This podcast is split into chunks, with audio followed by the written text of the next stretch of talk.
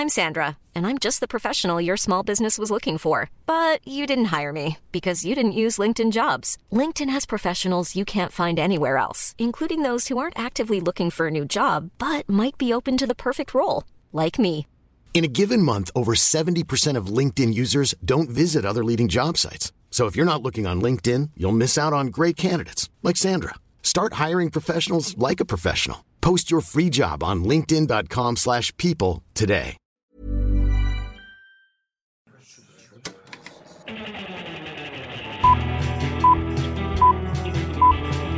Saca el fanboy que tienes dentro.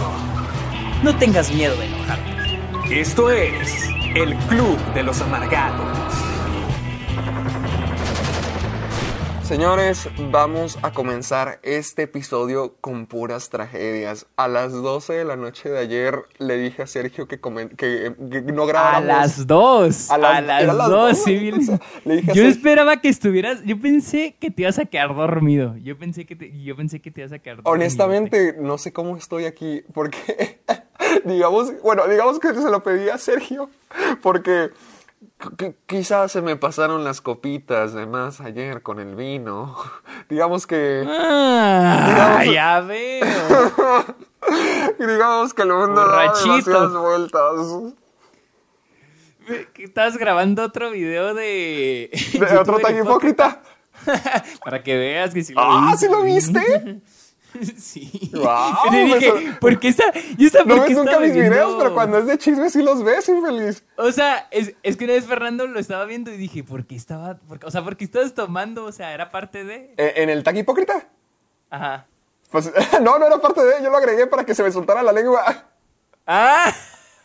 Sí, muy buena, buena. Sí, sí, haz cuenta, yo, yo quise hacer ese video, digamos que tomando, tomando un poquillo porque quería tener el coraje líquido para decir varias verdades, Al- al- algunas verdades que terminé borrando en el cuarto de, de edición, pero tenía que soltar la lengua un poco. Y, y digamos que anoche... Necesitabas una ayudita. Necesitaba una ayudita. Y, y ayer, pues bueno, necesitaba una ayudita también como para dormir a gusto. Y, y a las, y a las 2 de la mañana, como estaba, ta- bueno, no, voy a decir qué tan, qué tan ido estaba, pero le dije a Sergio, oye, no seas gacho. Ahorita son las 10 de la mañana cuando estamos grabando esto, le dije, grabemos a las 12, por favor. Y me dice, no, no, no se puede, tengo cosas que hacer. Y yo, maldita. Pues sea". tengo cosas que hacer. Pero para que veas, estoy aquí, la cabeza me da vueltas. Y, y aquí estamos trabajando en el penúltimo capítulo antes de llegar al aniversario. Para que vean todos ustedes, no importa qué pase, no importa lo que tomemos, no importa lo que metamos en nuestro cuerpo. Ay, aquí estamos cada semana, sin falta. Sí, no hemos faltado ni una semana y estamos a dos semanas del aniversario, ¿eh? ¿Que no Estoy una? Este es el nosotros. episodio 51, ¿no? Sí, pero el aniversario es el 25, o sea, falta el siguiente episodio y luego ya el de la... Ah, el todavía hay chance. De hecho, es cuando vas a estar aquí. Pues sí, yo estaba bien apurado. Qué bueno que me dijiste. Pues Yo estaba bien apurado para ir esta semana para allá, No, para que grabáramos el aniversario. Y dije, ah, qué bueno que Sergio va a venir, así lo vamos a poder grabar aquí. No, el aniversario es el 25. No, que, que enterado estás. No, no, es que yo, yo- podcast. yo pensé que eran los veintitantos, pero pues mis matemáticas Sí, sí, me sí. dicen que el 52 es cuando el, el año se acaba. Pues este es 51. se- Sí, el 52 sería el último, ajá, y el 53 sería ya el primero del segundo Ah. año. Año 2. Aguas. Aguas, aguas. No, pues sí. Eh, Perdónenme, digamos que no ando tan dispuesto para, para pensar hoy. Pero sin falta, aquí estamos nuevamente en un episodio más del Club de los Amargados. Aquel episodio, aquel episodio, aquel programa donde cada semana hablamos del mundo del cine, sus noticias, sus cosas nuevas, todos sus rumores, sus chismes, sus tragedias, como cuando Antonio Banderas se contagió de COVID en su propio cumpleaños. Todo. Ay, ¿por qué te ríes, maldito? Pobre cabrón. Pobrecito. Es que sí lo vi ahorita y luego me risa que la noticia ponen de que Antonio Banderas tiene COVID. Y en su cumpleaños 60, y yo no mames. Ah, ay, qué pobrecito, cumple 60 y luego también le dio Y está COVID. diciendo, ¿era ayer? O yo esa de que fue ayer el su cumpleaños o fue hoy, pero no, al parecer es hoy. Feliz cumpleaños, Antonio Banderas. Recupérate pronto. Así es como comenzamos, para que vean la clase, el clase de programa que les tenemos guardado a ustedes. Uno lleno de tragedias, chismes. Miren, ya, eh, eh, eso es lo que somos ahora en el Club de los Amargados. Nos tomó un sí, año para que la- nos conocieran de verdad. Y los que llevan tiempo escuchándonos y no están acostumbrados, entonces ya no se puede hacer nada. Sí, para que sepan quiénes somos de verdad. Apenas estamos comenzando con el programa y todavía falta hora y media de noticias del mundo del cine y además tenemos un tema bastante interesante que se me acaba de ocurrir y que le dije a Sergio que vamos a hablar hoy. El cual es... Actores y actrices que audicionaron para papeles famosos, porque sí, hay papeles o, bueno, hay roles muy icónicos, como, por ejemplo, yo he visto muchos los de The Office, de, pues, son Ah, roles muy icónicos, pero también hubo, este, actores famosos, por ejemplo, sé que Seth Rogen audicionó para algunos. Para. Dwight. Seth Para Rogen, Dwight, ¿verdad? Sí. Y luego Entonces- Bob Odenkirk, que es nuestro Saul Goodman, audicionó Oh, para sí. ser Michael Scott. Michael Scott, sí, cierto. Entonces, hay varios papeles en la televisión, en el cine, que son muy icónicos, pero ¿qué hubiera pasado si otro actor hubiera recibido el papel? A mí se me hace muy curioso, la neta se me hace muy curioso, y porque he visto los videos de las audiciones de The Office, y se me, o sea, digo, no mames, que...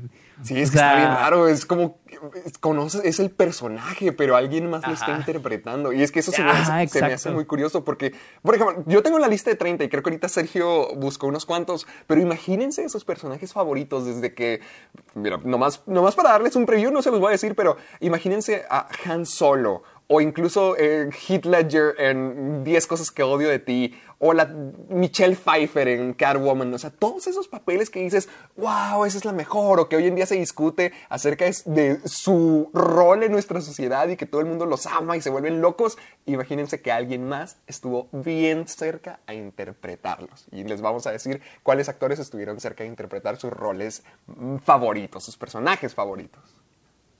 Sí, y, y se me hace bien curioso porque digo, ¿hubiera sido mejor con el otro actor? ¿O, o ah, eso estaría padre Porque- discutirlo. También Sería padre que- pensarlo. Eso estaría, eso estaría bueno para que vean. Oye, eh, eh, se- para hacer un tema que se me acaba de ocurrir. Sacado de la manga. Sacado de la manga. como, dice, como Luisa diría, qué preparados están. Sí, mm, aquí está, aquí está al lado de mí. Está ahí con sus audífonos, está con sus... Pero sí, es algo que ella diría, que estamos muy preparados. Ah, ahí está Luisa. Saludos. Sí, pero, pero no... ah. Saludos de Héctor. Que saludos. para que vean el, el pequeño cambio de Luisa. este. Bueno, bueno, queridos amigos, este es el Club de los Amargados. Ya saben que nos pueden escuchar en Spotify, en iBox y en iTunes. Y además, ¿qué más, amiguito? Y además, muy próximamente estaremos en Amazon Music. Todavía no sé cuándo nos van a meter ahí, pero en el futuro, cuando ya tengan podcast ahí, Ahí ya vamos a estar. estar ahí disponibles. Y recuerden todos sus comentarios, todas sus historias. Y yo estuve leyendo algunas de sus historias de terror. Ah, en las historias de terror sí las mandaron porque yo no, yo no vi ninguna, a mí no me llegó En nada. el grupo, Luisa hizo un post en el grupo y varios estuvieron. Yo sí los leí, a mí sí me. sí- Ah, no sabía, no, honestamente no sabía que lo habían hecho para leerlo. Sí, Lu- Luisa lo puso y los que quieran seguir poniendo sus historias, síganlo poniendo. Sí, Eh, amor, también para, en Twitter. para poder ahorita en la sus noche acostarme a comentarios, leerlos.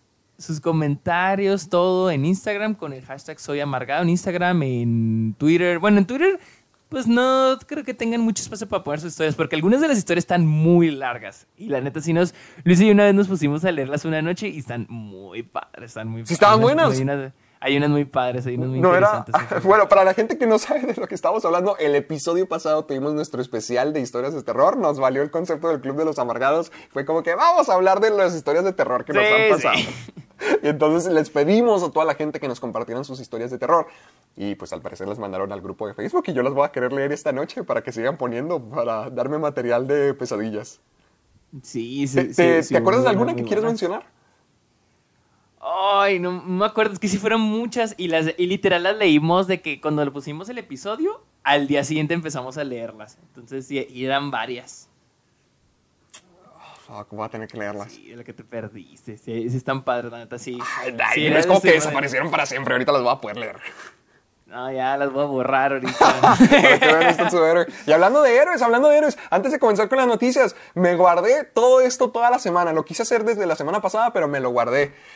Voy a introducir, a presentarles al famoso director seleccionado Ah. por el Festival Internacional del Paso, el señor Sergio Muñoz. Y lo aprovecho Gracias, para gracias. felicitarlo en grande. No, no te, le- no te felicité. eh, en la semana porque quería felicitarte en el programa como la vez Sí me pasada y para que todo el mundo me lo supiera. ¿Cómo? Gracias, gracias. Sí me imaginé que lo harías aquí. Ah, maldito. No, falta mucho. Gracias, gracias. Para que todo el mundo vaya. Ah, Yo sé que vas a compartir el, el- los bueno, que vas a compartir el corto ya con primero con los del grupo, ¿verdad?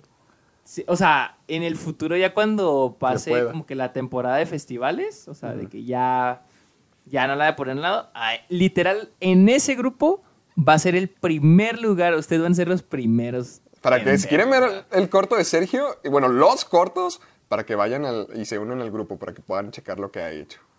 Sí, en el, en el futuro ya cuando pase toda la temporada de festivales, o sea, ya de que salga... Digo, si los seleccionan. Pero pues en uno sí te piden de que no esté público en internet. Entonces, esa es la razón por las que no lo, no lo pueden ver y no se los he enseñado. O sea, yo sí se los quiero enseñar, pero esa es la razón de que muchos festivales te piden de que no sea público, de que no esté en internet. Entonces, pues no lo puedo poner en internet. Entonces, cuando cabe todo ese pedo, ustedes van a ser los primeros en verlo. Para que promesa, vean, es señores. promesa. Muchas felicidades, amiguito. El segundo, el segundo. Ah, sí, gracias, gracias, gracias. y bueno, pero yo, ay, mi presentación va a ser bien feíta. Ah, pues no, pues eso lo puedes decir cualquiera de las semanas. No es cierto, en unas ya dicen que en unas las hago mejorcita. Oye, qué Pero bueno, aquí les presento al somnoliento, al dormilón, al borrachín, al youtuber hipócrita, Héctor Portillo. Hijo de la fregada. La semana Puras cosas pasada malas. tuve dos videos en tendencias. Que hi- hice visitas que llegaron casi al millón. Y, y lo que decides decir, no, el borracho, el soñoliento, el que se queda dormido. Cuando te acabo de felicitar, ¿con qué dignidad lo dices, maldito? bueno, te dije el youtuber hipócrita. No, gra- video. gracias. bueno, hola a todo el mundo. Es un placer estar aquí. Este youtuber hipócrita. Ándale, pues, comencemos con esto. ¿Qué tenemos? Llévame a otro mundo. ¿Qué tenemos en el mundo de las noticias? Ah, y empecemos con las noticias. Una noticia feliz para la gente de México y toda Latinoamérica. Pues ni tanto, porque- Al parecer, Disney Plus llegará en noviembre a toda Latinoamérica. Todavía no hay fecha. Todavía no hay fecha de que día exacto, pero al parecer va a ser en noviembre. Eso es lo que se te ha confirmado de acuerdo a una cuenta de Twitter que se llama Disney Prensa México. Yo diría, oh, o sea, tal vez están preguntándose, también me lo pregunto y dirán, "Mm, no sería tan, tan... bueno, tan confiable, pero al parecer, la, o sea, la cuenta está, este, ¿cómo le llamas con palomitas? Verificada. está verificada, entonces probablemente, es muy probable que sí sea verdad, así que no le darían verificación a una cuenta X. Falsa. Entonces es arroba Disney Prensa México, dice que Disney Plus llega a Latinoamérica en noviembre. Este, Uh, al fin. Sí. Pues, ¿Sabes qué significa? Que finalmente voy a poder ver todos los episodios de Los Simpson. ah, sí, sí es cierto, sí es cierto. Oye, pero Ah, ¿va, va a ¿cuál estar ya Mulan disponible? Oh, no lo sé. Porque sé O que sea- Mulan sale en septiembre en Estados Unidos, pero... Yo me imagino que sí. Que de hecho es una de las noticias que vienen a continuación. Ah, ah, Yo tengo una pregunta. A- anteriormente, ¿cuándo estaba planeado lanzarse Disney Plus en No, pues no, no, no, no se tenía fecha. No, yo pensé que era en mayo, ¿no?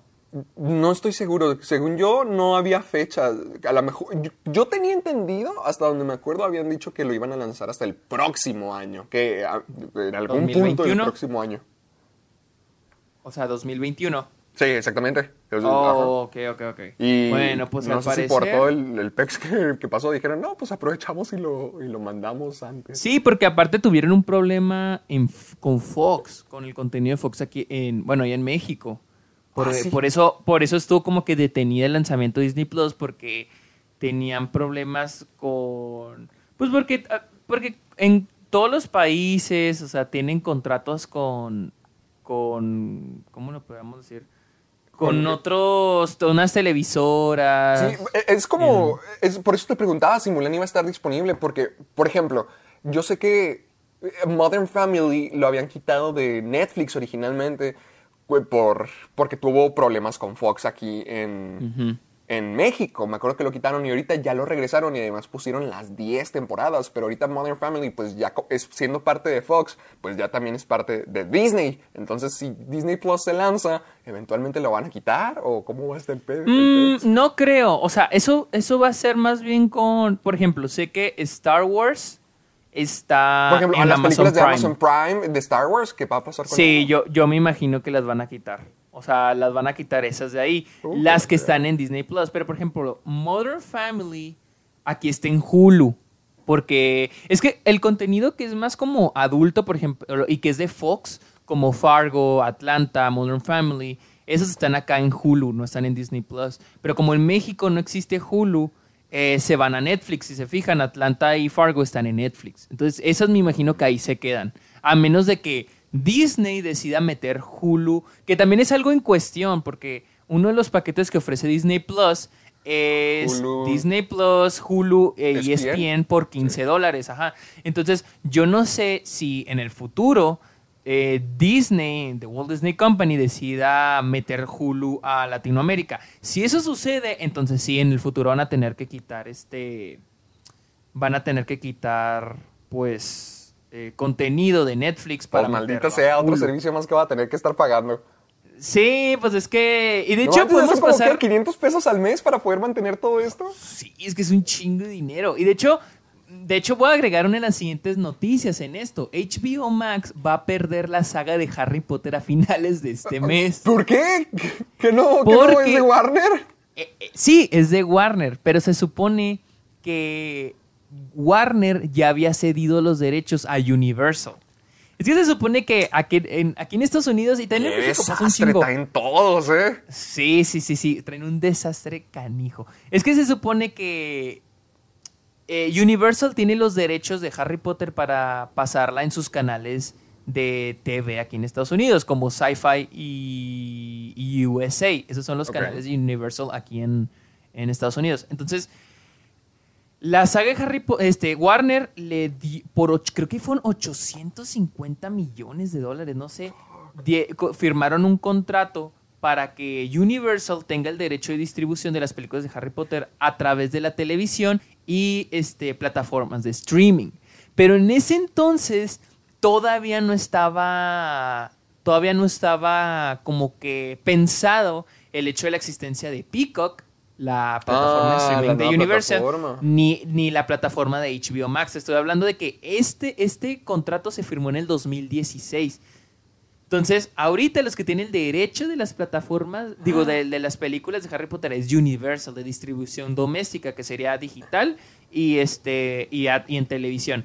Entonces, cuando lanzan HBO Max, Warner, este, Universal, que es la dueña de Peacock, la nueva plataforma que hace unos días estamos hablando de ella, Sí, sí, sí. este, Universal le dijo a HBO Max, ok, puedes tener Harry Potter los primeros tres meses, pero después ya no los tienes que pasar a nosotros cuando tengamos listo Peacock. Entonces, en Qué octubre la saga ¿no? de Harry Potter se irá a, a Peacock, la cual de hecho es gratis, es la que te digo que es plataforma gratis.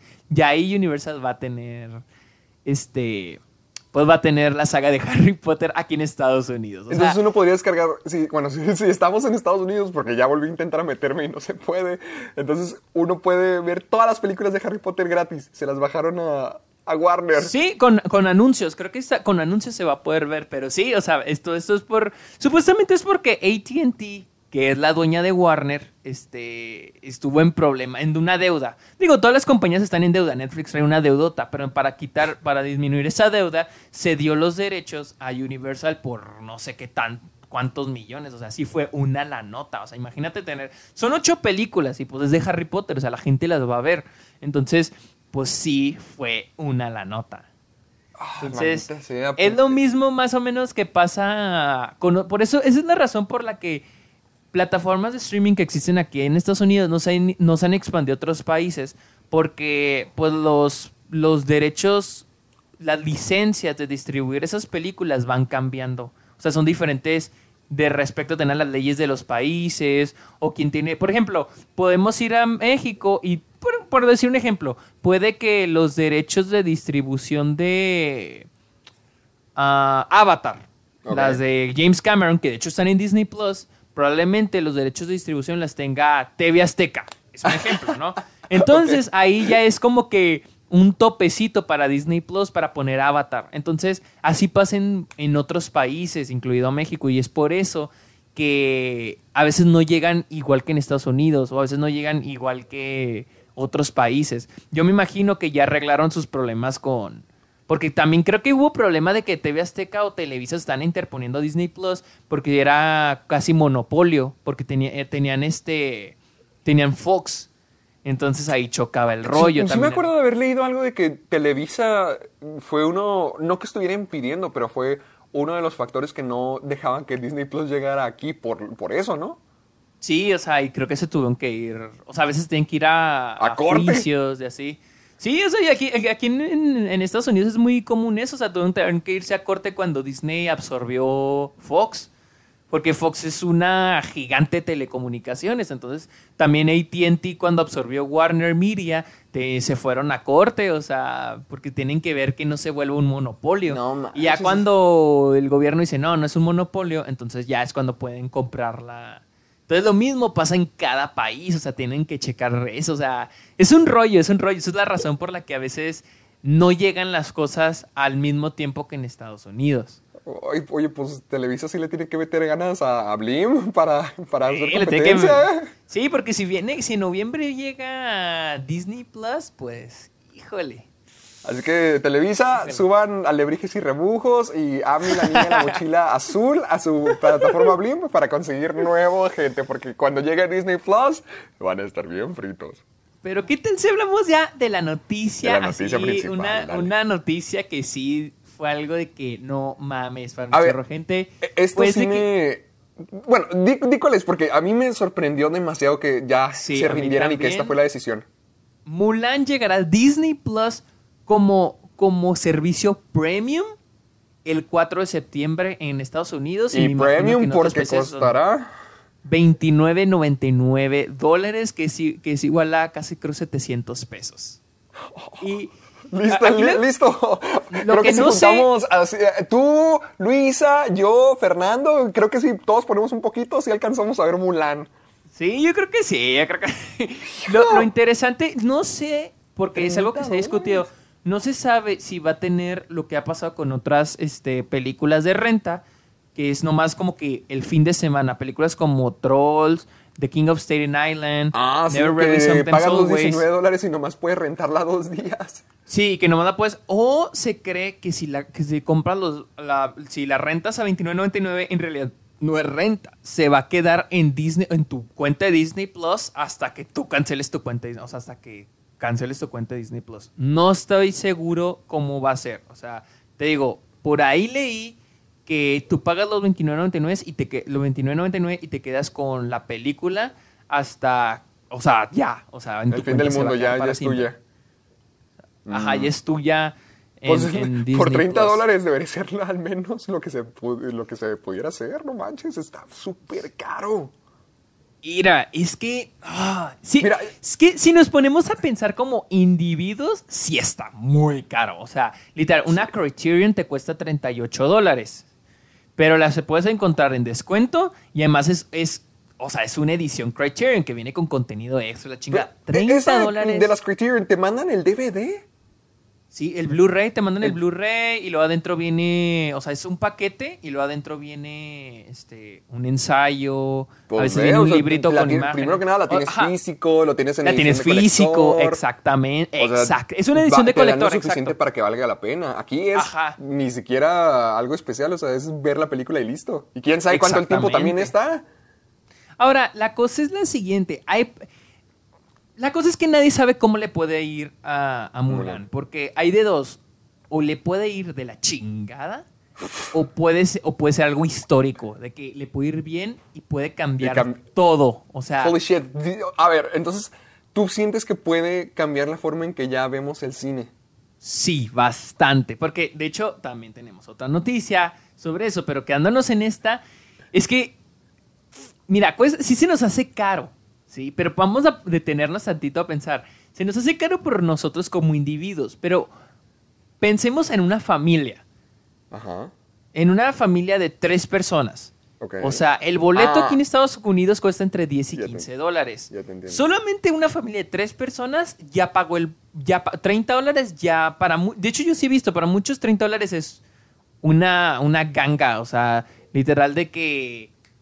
Sí, lo ejemplo- pagan. Por ejemplo, si tu familia, que son tu mamá, tu papá, tres niños, fueran a ver Mulan al cine Estados Unidos, gastas más de 30 dólares. Además de las palomitas que te vas a fácil, echar. fácil. En mi familia somos cinco. Si vamos a ver Mulan, vamos a gastarnos fácil 55 dólares, más o menos. Sí. En puros yo, boletos. Yo creo que en Estados Unidos es- sí es más una experiencia ir al cine, ¿verdad? ¿Cómo? En el sentido de que no es como que, ay, voy a ir al cine cada fin de semana. Bueno, tú sí, pero yo digo que la gente en general no, porque está muy caro, porque son 11 dólares. Imagínate tener, imagínate como nosotros, o, o yo, que tengo que ver todas las películas y tener, a ver, tener que estar pague y pague y pague. O sea, yo siento que ir al cine es más como que sí un evento y no, no tanto el entretenimiento. O sea, obviamente es entretenimiento, sí. pero es como que vamos al Y- cine, o compremos palomitas, más- vamos a ver esta película, sale bien caro. Exacto, y más porque ahora le llaman como que experiencia tipo estadio aquí en Estados Unidos. Y, y creo que también en México lo tenemos con en Cinépolis, eh, Cinemex, de que ahora puedes llevar, te- ya no solo es palomitas y soda, o sea, ya a veces ya tienes un menú, hot dogs, Ay, una pizza, o sea, los, los asientos son reclinables, estás más cómodo, por eso le llaman como que experiencia tipo estadio, como este estadio cuando vas a un partido de la NBA, de fútbol, soccer, etc- etcétera, etcétera. Entonces, sí, ya, se maneja más como, como, bueno, al menos las cadenas grandes como Cinemark ya la manejan con ese estilo. Entonces, 29.99. Ahora, tengamos en cuenta, Mulan es algo que dije en Twitter. Mulan es una, una película familiar en una plataforma familiar donde la mayoría de, los de las donde un, un usuario en Mulan por digo perdón en Disney Plus por lo general es, es el miembro de una familia entonces estamos hablando de que Disney Plus tiene creo 65 millones de suscriptores haciendo las matemáticas si la mitad de los suscriptores pagan los 30 dólares de Mulan Ajá. ya Mulan es un éxito. Literal, o sea, ya son 900 millones de dólares Shit. para Disney. Ahora, otro punto a favor de Disney es de que lo que se gane aquí, el 100% es para Disney. Ah, porque es porque directo van a al tener que partir la consumidor. mitad con los teatros y todo eso. Exactamente, o sea, esto es directo al consumidor. Esto es lo que yo pago, se lo pago a Disney. Y cuando yo voy al cine, se lo pago al cine y luego eso va, a una partecita va a Disney, otra parte va a los cines. Y esto no, el 100% es para Disney. Entonces, esto, si le va bien a Disney, sería un golpe muy fuerte porque eh, la que seguiría sería este Black Widow. Black Widow, sí, si a Mulan le va bien, Black Widow ¿Sientes que también la estrenarían en, en Disney Plus? Sí, sí, sí, sí, sí. Yo siento que sí la mandan a Shit, Disney esto está mal. Mira, yo, eh, eh, a mí me sorprendió muchísimo que sí tomaran esta decisión, porque me acuerdo que escuché que era la película más cara de Disney hasta la fecha, que creo que costó 375 millones. Algo No, así. hasta donde sé, creo que costó 200, pero no 200. sé. Yo, creo. bueno, yo había escuchado que era el live action más caro. Ah, me sale 200, 200 millones. No, se me hace... Ah, de- o sea, de los live action remakes. Sí, según yo. Ah, pro- probablemente, pero aquí me sale que es 200 millones, que de todos modos es un Sí, chingo. pues, también es bastantito. O sea, a mí, yo, yo había escuchado eso y a mí me tomó muy por sorpresa que dijeron, no, sabes que ya al Chile vamos a mandarla al streaming, porque pensé que era como una, no una derrota, pero a la, que a lo mejor no le iba a ir tan bien o que no iba a tener el mismo impacto que en un cine, pero pues nunca esperé que, que, resultara que pudieran revolucionar todo, todo, la forma en que viéramos el cine en general. Exacto. O sea, para que, para que la película sea, ya, ya le empiecen a sacar ganancias, creo que más del 15% de sus suscriptores la tienen que ver. Entonces, mm, híjole, o sea, te digo, como puede que les vaya mal, como puede que les vaya súper bien. Y siento que Mulan es la película, es la película perfecta para calar esto. Y si le va bien, yo siento que a Wonder Woman tal le podría ir mejor. Por lo siguiente, porque siento que. per- perdón, Wonder Woman. eh, Black, Widow. Black Widow. Eh, Black Widow siento que le podrá ir todavía mejor porque estamos hablando de que Black Widow es una película de Marvel, ¿no? Ya es una franquicia Y, establecida. a- ajá, es una franquicia establecida. Está- además, estamos hablando de que en el futuro Disney Plus tiene planeada este, series originales de Disney Plus de Marvel. Entonces, puedes hacer la conexión ahí de que, ah, Black Widow y luego viene la siguiente serie. Las puedes promocionar, las puedes promocionar juntas. Entonces, siento que Black Widow sería también un éxito, o sea, en Disney Plus. Ay, no, eso- ¿Me esto sería una pesadilla. me- Va a salir bien caro para todos. Sí, o sea, es que es lo triste porque en, en este caso se estarán fijando en su demografía, que es las familias, o sea, porque son películas familiares, ¿no? Entonces, no, nada más estarían fijando en, en esa demografía. Ahora, mucha gente dice, ay, pero les va a afectar la piratería. Honestamente, la piratería nunca le ha afectado a Hollywood. A las películas gigantes, la piratería no es nada. O sea, honestamente, la piratería afecta a, los, a las películas indies. Pero, Pero, con esto no, no se puede hacer todavía más. No, no puede haber un crecimiento en la piratería. Sí y no. Al parecer he visto que, por ejemplo, cuando salió este Onward, ¿cómo se llamaba? Este, unidos. Unidos, pues la- es- es- salió también cuando empezó todo el coronavirus, la lanzaron también directamente a Disney Plus. Sí. Al parecer vi que era muy difícil conseguir la pirata porque Disney es muy bueno para bajar películas de que, o sea, bloquearlas de la para bloquear piratería Disney es como que no mames, o sea, es El una máster. pírula. Ajá. Entonces, mucha gente vi que Onward cuando salió la pueden conseguir hasta dos semanas después. Eso fue lo que he leído. Ahora, he visto análisis y dicen, la neta, la piratería no es como que vaya a afectar mucho. Porque, número uno, los 65 millones de, de suscriptores son nada más en Estados Unidos. Y aquí en Estados Unidos, la gente prefiere pagar que hacer todo el borlote de ah, buscar la película en internet, de, este, bajarla en torrent o Sí. bajarla no sé qué, dónde. Entonces la gente dice, nada, virus pues que te arruina la computadora. Ajá, entonces la gente dice, ah, pues mejor pago literal nomás, agarro mi control, pongo Amazon Prime, porque pues eso, eso es una plataforma fácil donde encuentras la... O vas al- a la aplicación donde tú quieres descargar la película, rentar la película, le picas rentar y se chingo, ya la puedes ver. O sea, sin tanto pedo, ¿me entiendes? Sí, más cómodo. Entonces, alguien dijo, es que es más como que la cultura de rentar aquí en Estados Unidos es más común que, que en México. En México yo siento que ya es más común, pero siento que aquí pues la gente... Y la neta, por ejemplo, yo me pongo a pensar y me haría flojera ponerme a buscar dónde verla, dónde descargarla. Sí, Entonces meter digo, también no, links pues, diferentes, que uno no Ajá. funcione. Que... Exactamente, o sea, ofrecerle mi cuerpo a no sé quién para, Para que pase el link, ¿no? O sea, o mejor no la veo, simplemente digo, nah, pues me espero, o sea, no vale tanto la pena. Por ejemplo, para mí Mulan, ah, no, Para no, mí Mulan sí vale mucho la pena.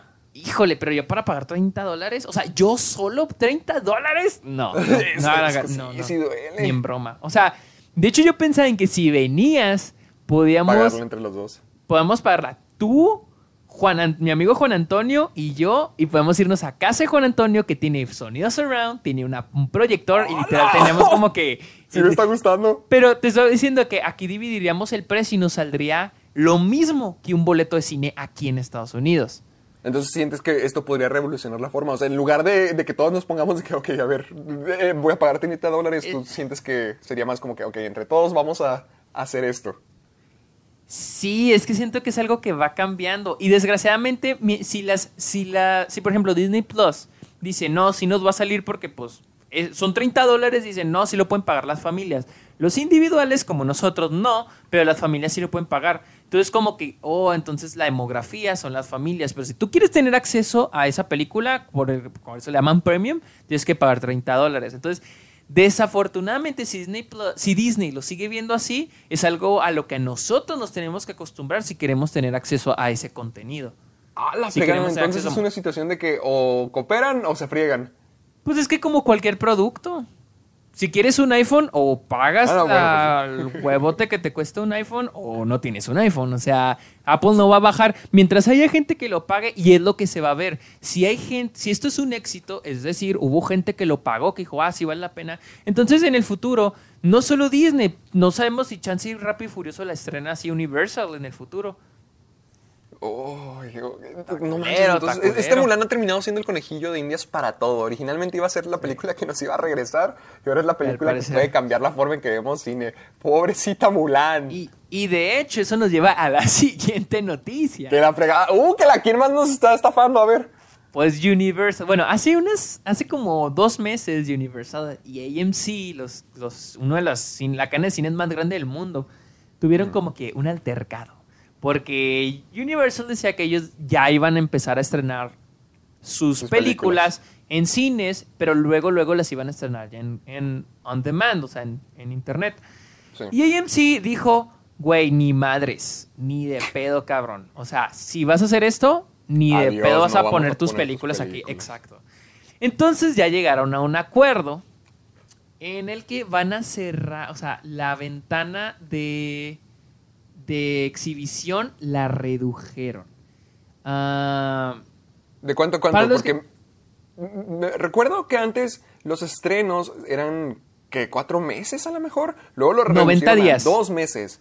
¿Y ahorita cuánto Eh, está? eh, eh, eh, se supone que la ventana de exhibición es de 90 días. También eso es en México con los- las cadenas grandes. Es por eso que las películas de Netflix no suelen estrenarse en los cines grandes. Porque Netflix estrena, digamos, las estrena en cines el, el primero de junio, por ejemplo, y el 15 de junio ya se estrena en Netflix. Es por eso que Netflix nomás las estrena sus películas en art house, en, en cines independientes, porque ellos, ah, sí acceden, ¿no? Pero la- las cadenas grandes dicen, no, nuestra ventana de exhibición son 90 días. Bueno, pues AMC ya llegó a un acuerdo con Universal y su ventana va a ser de tres semanas. Nada más. Manches, bien poquito. tres- es Ni siquiera el mes. Y, y la cosa es porque AMC y muchos cines, por ejemplo, Alamo, ya empezaron a sacar sus plataformas de streaming, o sea, en las que tú puedes ir y rentar películas. Entonces, ya no sienten tanto la- la- el golpe. Lo que sí vi es de que sí afecta mucho a las películas indies, a las independientes. Es a las que sí les va a golpear. Porque pues muchas películas independientes, por ejemplo, estaba leyendo de Moonlight. Moonlight se estrenó en como seis cines en todo el país. En su, en su, en una. Porque es independiente, ¿sabes? Como que. Mientras, es- la cosa es que las independientes, mientras más avanza el tiempo, más cine se va abriendo dependiendo de cómo le va. Por ejemplo, te digo, como Moonlight. Pero si se reduce a tres semanas, eso, se- eso quiere decir que la película va a estar menos tiempo en el cine. Y las independientes, o incluso como Get Out, que es una película que fue exitosa porque la gente habló, porque la Sí. gente la recomendó. Entonces, mientras más pasaba el tiempo, mejor le iba. Entonces, si nomás son tres semanas, eso quiere decir que no van a tener tiempo suficiente pues, Para para, establecerse. para establecerse, para ganar dinerito. O la Entonces- reputación, para que la gente empiece a querer ir a verlas. Exactamente. Entonces, de- y de hecho también vi, vi- vi un artículo sobre las comedias. Vi que el último año donde las comedias fueron exitosas fueron, fue en el 2013, hace siete años. ¿Qué, qué comedias salieron en el 2013? Mira, déjame... déjame te digo. Es que se- se la cosa es de que... La cosa es, es- Creo que salió de Hangover. ¡Oh, O- qué, qué creo que exitoso! la tercera. La cosa, pero, pero es que sí fue, fue, fue un éxito en taquilla. La cosa es la siguiente. Su- eh, el análisis que hacen es de que hoy en día existen dos tipos de películas que se estrenan en los cines. Las películas gigantes, lo- como Avengers, este, las de Jurassic Park, todas las de Marvel, las de Star Wars, que cuestan do- alrededor de 200 millones de dólares. Y luego están las películas independientes, muy baratas. O sea, las que son súper baratas. Pero ¿dónde dejas las películas que quedan en, en la mitad? Como las comedias, ¿me entiendes? Porque había comedias como The Hangover, eh, Son como niños. Este, por ejemplo, en el 2013 se estrenó The Hit, la que es creo que con Melissa McCarthy. Con Sandra Bullock Sandra y Bullock. Melissa McCarthy. Ajá, y luego Bad la- Grandpa, la, de Yacas. Ah, eh, también está Ladrona de Identidades, también con Melissa McCarthy. También. Y luego This is the End, la de Jonah sí me Hill. James Franco. Está chida. El Y luego, increíble Burt Wonderstone con Steve Carell. No, pues no manches, todas qué- todas qué esas películas hicieron más de 100 millones de dólares en taquilla. O sea, fueron un, fueron un éxito. Fueron un éxito en taquilla. Pero dime, ¿cuál fue la última película de ese estilo que fue un éxito? Porque ahorita la única que se me ocurre es la de Longshot con Charlie Ah, con Theron y- Rogen. Ajá. Long Yo Shot. sí- Pues ah, trato, estaba pensando en comedias recientes que hayan sido exitosas. Me, me acuerdo Girls Trip, creo que fue con ay, que eran cuatro amigas y es esta Queen Latifah, creo que Jennifer Hudson, creo que esa pegó, ¿no? Y es reciente, ¿no, no, no te suena? No, no creo que haya pegado. Porque no me suena. Bueno, era Mira, buena, creo. Mira, Longshot, ah, Longshot, estoy checando, costó 40 millones de dólares. Y ¿Cuánto hizo? Estoy checando, estoy en Box Office Mojo. déjame Estoy tratando Best Comedies of 2019, a ver. Por ejemplo, Uh, está no, Eighth pues- Grade. Eighth Grade o The Farewell o Lady Bird. Pero son películas independientes. Muy independientes. Y no hacen. O sea, esas películas entran al, al margen de películas independientes y que pues, no hacen tanto dinero porque son independientes. Pero películas comerciales como Long Shot, por ejemplo, esta. Me sale que, fíjate, hizo a nivel mundial, hizo 53 millones de dólares y su presupuesto fueron 40 millones. O sea, fue un fracaso. O sea, la última vez que hubo películas de un presupuesto decente y que, y que fueron un éxito, o sea, comedias que fueron un éxito, fue en el 2013. Y lo que dicen es de que ya todas las comedias se han ido a, a streaming. Todas, o sea, ¿En, en- como, ¿En qué sentido? o sea, de que, o sea, ya las películas de comedia ya no las mandan al cine. O sea, ya las mandan. Por ejemplo, este año tuvimos Palm Spring, que es una comedia con este. ah, de con Andy Samberg, que se fue Ajá, directamente a Hulu. a Hulu. Tenemos The King of Staten Island con este David o Dave este el güey de Saturday Night Live. Ni idea. Ni Este, idea. eh, sí sabes quién es, el que está todo tatuado, estuvo con, anduvo con Ariana Grande. Ay, eh, sí, el que le echa la culpa de lo de Pete Davidson. Pete Davidson. Pete Davidson. ver, espera. Pete- creo que sí, sí, Pete Davidson. Ya Luisa me dijo, Pete Davidson. Eh, esa, esa se fue también a, a- a- ¿Cómo se llama? A Video on Demand. Eh, Irresistible con este. Steve Carell también. Y con esta Rose, Rose Byrne. Byrne, Byrne, Byrne. Este también se fue a Video on Demand. Eurovisión, pues la, la de Will Ferrell Ugh. se fue a Netflix. a Netflix, está en Netflix. ¿Qué dices? Son películas malonas, ¿no? Son películas que podrán ser malonas, pero antes esas películas se estrenan en el cine. O sea, y a la gente le dan risa, se la pasaba chido, pero ya no se estrenan en cines. Por ejemplo, Adam Sandler tiene su contrato millonario con, con Netflix. ¿Cuál fue la última película de Adam Sandler de comedia que se estrenó en cines? Ay, shit, no lo había pensado, pero es cierto, no se, no se me ocurre. Fue, eh, fue la de... Bueno, Hotel Transilvania pues no cuenta, pero de Sí, no, esas no, que... no. That's my boy, a lo mejor. Ridículos. Pixeles. Fue Pixeles en el 2015. Pixeles, eso desde el 2015. Del 2015. O sea, es lo que te digo. O sea, las comedias ya se están yendo a streaming. Ya no se están estrenando en cines. Porque ¿Qué- ya no qué les tal están yendo Booksmart? bien. Booksmart es película independiente. Que la fregada. Sí, entra como película independiente. Y le fue bien. Y le fue bien, pero entra como película independiente. Pero las películas como, por ejemplo, Bridesmaids. Porque la otra estaba hablando de eso con Luis y me dijo, ay, ¿qué tal de Bridesmaids? Pero es del 2011. Todas esas películas ya, o sea, ya no se estrenan en cines. Mira, estoy viendo Long Shot, Late Night, pero pues no creo que hayan sido Ay, Good. Boys con este Jacob Tremblay, Ah, pero Good no Boys creo que hayan sido así como que super exitazos. Sí, o sea, no son, o sea, te digo, en el análisis que vi, las últimas películas que hicieron más de 100 millones en taquillas a comedias fueron en el 2013. Por ejemplo, eh, eh, Good Boys hizo 111 millones a nivel mundial y costó 20. ¿Fue un éxito? Eso fue un éxito, eso fue un gran Ahí éxito. está, entonces ahí está una. Pero ¿de cuántas? ¿Me entiendes? O sea, ¿de Fuck. cuántas? ¿Me entiendes? O sea, ya, ya no, o sea, de como la frase que dicen, un día estamos viendo comedias en el cine y se fue la última vez y no nos dimos cuenta. Por ejemplo, películas, por ejemplo, películas como 21 Jump Street, de ese estilo, que son películas que no son independientes, tienen un presupuesto alto y que les van súper bien, ya no hay. O sea, por ejemplo, 21, 22 Jump Street, que fue, pues obviamente fue después de 21 Jump Street, se estrenó en el 2014. Fue- costó 50 millones de dólares y en taquilla en nivel mundial 300 fue un éxito. Ahí está una. Jump Street, pues en el 2014. ¿Cuántas películas ¿Qué como hay 22 de Jump Street? Party? La fiesta de las salchichas. No, creo que no le fue bien. ¿No le fue bien? Yo pensé que había sido un éxito. No, se me hace que no. Eh, costó... Ah, no te creas, no, sí le fue bien. Sí Mira. le fue bien, ahí está. 2016, ahí está Sí, otra. o sea, el presupuesto era de 19 millones. 19 y millones y- Recaudó 140. 140, no, sí, sí fue un éxito. Sí, le fue muy, O sea, muy ahí bien. está otra, 2016. Pero te digo, ya- siento que ya todas están yendo de que a streaming.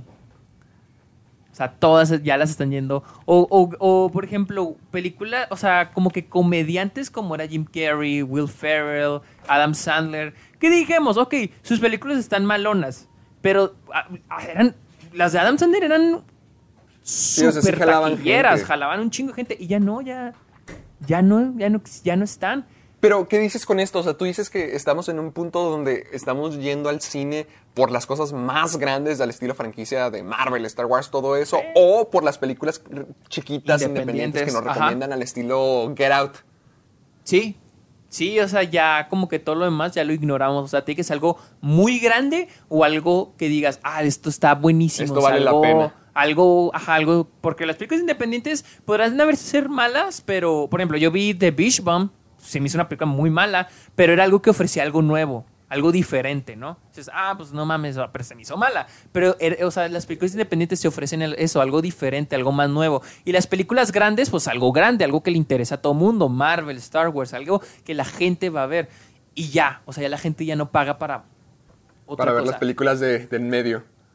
Ajá, exactamente, exacta. Las de Hasta incluso ya. comedias románticas. Yo digo que ya también están decayendo bastante. Sí, ¿verdad? las comedias románticas, ¿cuándo fue la ulti- ¿Cuál es? A ver, Yo me acuerdo, ¿te acuerdas de se Christmas? Ah, Last Christmas. Nuestra película. A mí sí me gusta Last Christmas. Christmas. A mí no. Pero no, no, no creo que le haya ido tan bien. A Last Christmas costó. eh, le fue. Le fue muy mal en Estados Unidos. Uh, que la sabía. O sea, costó 25 millones. Y a ¿Cuánto nivel recaudó? mundial hizo 121. A- apenas, o sea, sí la hizo, apenas la hizo. Pero a nivel mundial. En Estados Unidos sí le fue muy mal. Hizo 35. Ah, ah, pues lo recuperó. Eh, o sea, le lo recuperó. Pero te digo, ¿cuánta, por ejemplo, ¿cuántas comedias románticas ya se estrenan en cines? La mayoría de ellas deciden hacer un contrato con Netflix, Hulu, Amazon Prime y estrenarlas ahí. Y ya. Es que a lo mejor tiene que ver con lo que te decía, de que de ya ir al cine se está convirtiendo en una experiencia, en una cosa que inviertes dinero para poder estar ahí. Y ya además con todas redes y la cultura que estamos teniendo, nos estamos, estamos más conscientes de cuáles son las películas que valen la pena o no. Antes era de que, ah, ¿cuál me he hecho? Esta se ve padre, voy a verla. Y la veías. Pero ahorita ya estamos un poquito con más conciencia de, de lo que estamos sea, consumiendo. Sí, exacto. O sea, y, y- y es chistoso porque mucha gente dice, no, que la piratería, pero no. Lo que afectó fueron las plataformas de streaming. Lo que cambió fueron las plataformas de streaming. Estar pagando en internet. O sea, ¿quién diría que la gente antes decía que no, todo lo consigues gratis en internet? Pero la gente prefirió pagar. Y eso es lo que ya está cambiando, el Cambiando modo todo. de, de cines. Y Uy, al- con en la siguiente... coronavirus nomás lo hicieron 10 Eh, veces eh, más sí, grande todo. de hecho sí, sí. O sea, O sea, adelantaron un, un proceso que estaba destinado a pasar, pero Ajá, el coronavirus pero lo adelantó demasiado. Literal, sí, dijiste, eh, o sea, un, un, un- vi que una entrevista a alguien de una marca de una cadena de cine chiquita, o sea, de, de películas independientes, dijo que sí. Dijo, desde que empezaron las películas en streaming, esto iba a pasar, o sea, yo vi que esto iba a pasar. Y, y, y, el- y las películas independientes iban a sobrevivir por los cines independientes, los art house. Pero con lo del coronavirus, Nada. Y de hecho esto nos lleva a la siguiente noticia. A ver, ya aquí en Estados Unidos eh, los, los- las productoras no podían comprar cines. Ahora ya es legal, ya pueden comprar sus propios cines. ¿Por qué no podían? Porque pues si tú compras un, o sea, si por ejemplo, si Disney tiene su propio cine, va a poder poner las películas que las películas de Disney nada más. Y cierras el Ah, o sea, mercado. o sea, va- ¿qué pex? Digamos que Universal saca su cine, entonces nomás tendrían ahí películas de Universal de que hoy tenemos Rápidos y Furiosos, Halloween, Sí. todo eso. Sí, por eso se quería evitar eso. O sea, Eh, se quería eh, evitar eh, eso. ¿Y por qué, es algo, por qué era algo malo? Pues porque si no cierras el mercado, o sea, las películas independientes, ¿dónde las metes? Si los cines nomás quieren Pero O- los- si, si ya era algo malo, porque las, las cadenas grandes de cine no quieren pasar las películas independientes porque no les traen tanta dinero y tienen que ponerse en cines independientes las, las películas independientes. Ahora va a ser peor si... Porque, por ejemplo, las, los cines, las productoras grandes... Por ejemplo, Disney ya tiene, creo que eh, Disney es dueña del Capitán ya desde hace algunos años, el- un cine que está en Los Ángeles. Ah, sí, sí, sí. Ahí es donde hicieron la, la premiere de Toy Story 4. Me tocó. Sí, ir. o sea, es el capitán, pero, tam- pero ahí sí pasan películas de todo, porque es por ley. Y, y, por ejemplo, Netflix compró el The Prince, o no me acuerdo cómo se llama, otro teatro que está en, en Nueva York. Pero creo que esto pasa porque esos cines caen en bancarrota y ya los pueden absorber. Creo que así sí era legal, creo. El pedo es el siguiente. A ver. Este es un problema porque, como te digo, las productoras compran los cines cuando esos cines caen en bancarrota. ¿Cuáles son los cines que son más probables de que caigan en bancarrota? Los independientes, los que pasan películas independientes. Entonces, si las productoras grandes compran esos cines, pues van a pasar sus propias películas y ¿dónde vas a poner las películas independientes? Independientes, las dejas fuera. Las dejas fuera del oye, entonces juego. todo esto está afectando nomás en grande a las películas independientes.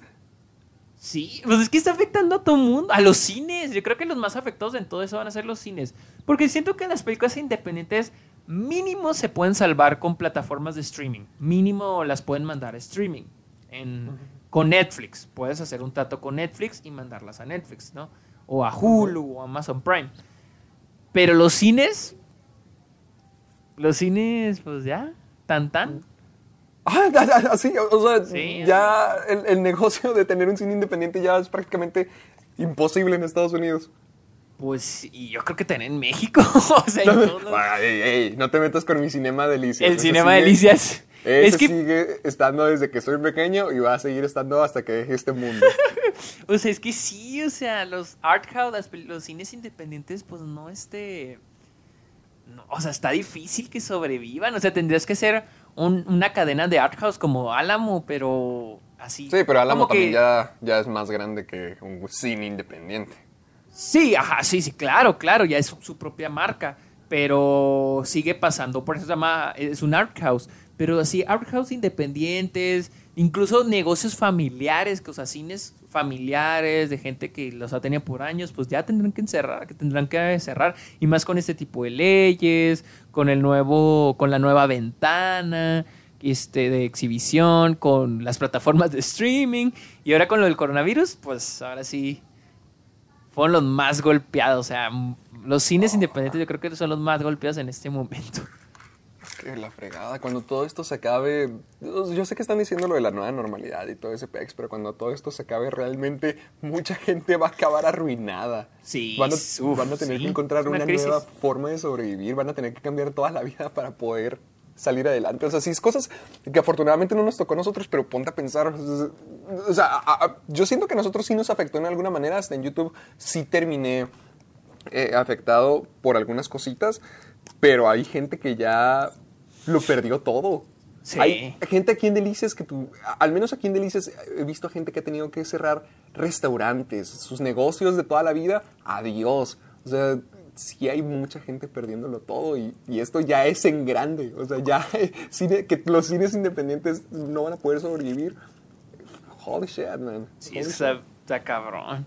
Y de hecho, en la siguiente noticia, Hablando al parecer, cines. esto fue algo que me dijo este Héctor.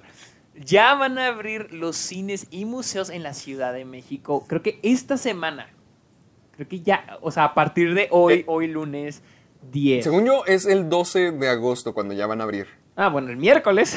El- a partir del miércoles. ajá. a partir del miércoles ya van Ah, no, a no, poder no abrir. es cierto. Eh, eh, mira, dice, informó que desde el 10 de agosto se permitirá la apertura de alber Ah, ah, no, albercas techadas o al aire libre. No, entonces sí, el 12, el 12. Ah. van a, o sea, al parecer van a poder operar al 30% del aforo, o sea, nomás el 30% de la capacidad se va a poder llenar. Ah, Yo, por- yo sigo preguntándome si, si Ciudad de México, que está en semáforo naranja, ¿cuándo nos va a tocar a nosotros aquí en Chihuahua? Aquí no han abierto nada, porque sé que hay muy poquita gente, muy poquitos estados sé que tienen ya cines abiertos, como ya lo había dicho, creo que Jalisco, Aguascalientes o Guanajuato ya tienen cines. Pero, o sea, ¿cuál es el plan para todos los demás? Si ahorita Ciudad de Pues que- México, tengo muchos amigos, desde Gaby me ha dicho, Gaby Mesa, Drusco me han dicho que ahorita las cosas en Ciudad de México están horribles, o sea, que sí están muy, muy gachas a comparación. Si nosotros aquí en el estado del norte o en los estados más chiquitos la estamos pasando mal, en Ciudad de México realmente es el apocalipsis y es la ¿Pero tierra por de nadie. Eh, Yo digo que es porque está más concentrado de más gente. Oh, pe- pero, o sea, ¿qué, qué, qué es lo, la razón? O sea, de que hay muchos contagios o está todo cerrado, o sea, ¿qué es lo que... Sí, no, sé? o sea, que, que no ves nada, que no hay nadie, que Ah, todo está ok. abandonado totalmente. Oh. Por ejemplo, Oh. mi papá está allá en Ciudad de México y me dice así que está totalmente vacío, que muchas cosas están cerradas, que la gente no está saliendo. O sea, realmente las cosas están muy feas porque hay muchos contagios y hay muchas cosas feas pasando. Wow, Entonces, si Ciudad de México, que lo está pasando mm, peor que muchos de nosotros, porque ellos sí pueden abrir los cines y nosotros no. O sea, no es en el sentido que yo diga de que, ¿por qué? Yo también quiero mi cine, yo también me quiero contagiar y morir. No, yo- yo creo que- no- Yo creo que es que no sé si este, o sea, me imagino que esta es este orden de bueno, no sé si es del, del Estado de México, de gobierno del gobierno, ay, ¿cómo le llaman? Porque no es gobierno del Estado, es gobierno bueno, de la Ciudad de México. no, no, yo iba a decir gobierno Porque- del Estado. Eh, Porque pues en Chihuahua pues sí sería gobierno del estado, o sea, y, no sé si en, en Chihuahua está prohibido, pero es que te ponte a pensar, o sea, ¿cómo vas a abrir con semáforo naranja? ¿Me entiendes? O sea, es como que se nota que les están forzando a abrir.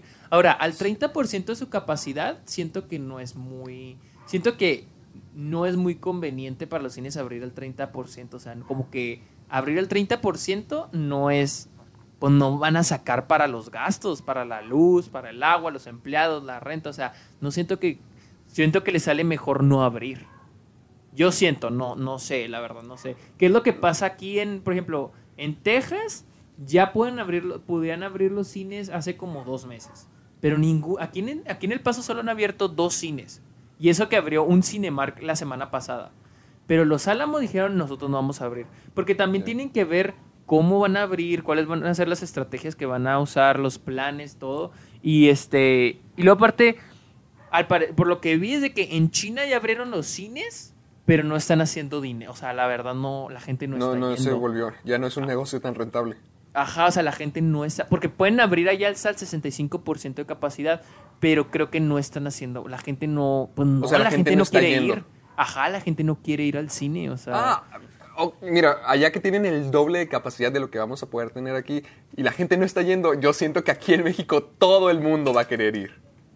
Híjole, no. Bueno, no sé, no voy a decir si sí o si no, yo, yo- pero. yo digo no que sé. sí, al menos te lo digo porque ahorita cuando paso, ya, ya ni siquiera en, en Chihuahua, hasta aquí en Delicias, cuando paso cerca de restaurantes, ya están todos llenos. Ayer, pa es más, ayer pasé por el santuario, ayer pasé por la Plaza Benito Juárez y ya hay gente por todos lados. O sea, la gente aquí tenemos una cultura que ya estamos desesperadísimos por querer estar afuera. Entonces yo siento que si el 30% puede ingresar al cine, el 30% va a ir, simplemente porque ya se, se está desesperado, no se tiene la conciencia y ya van a querer ir.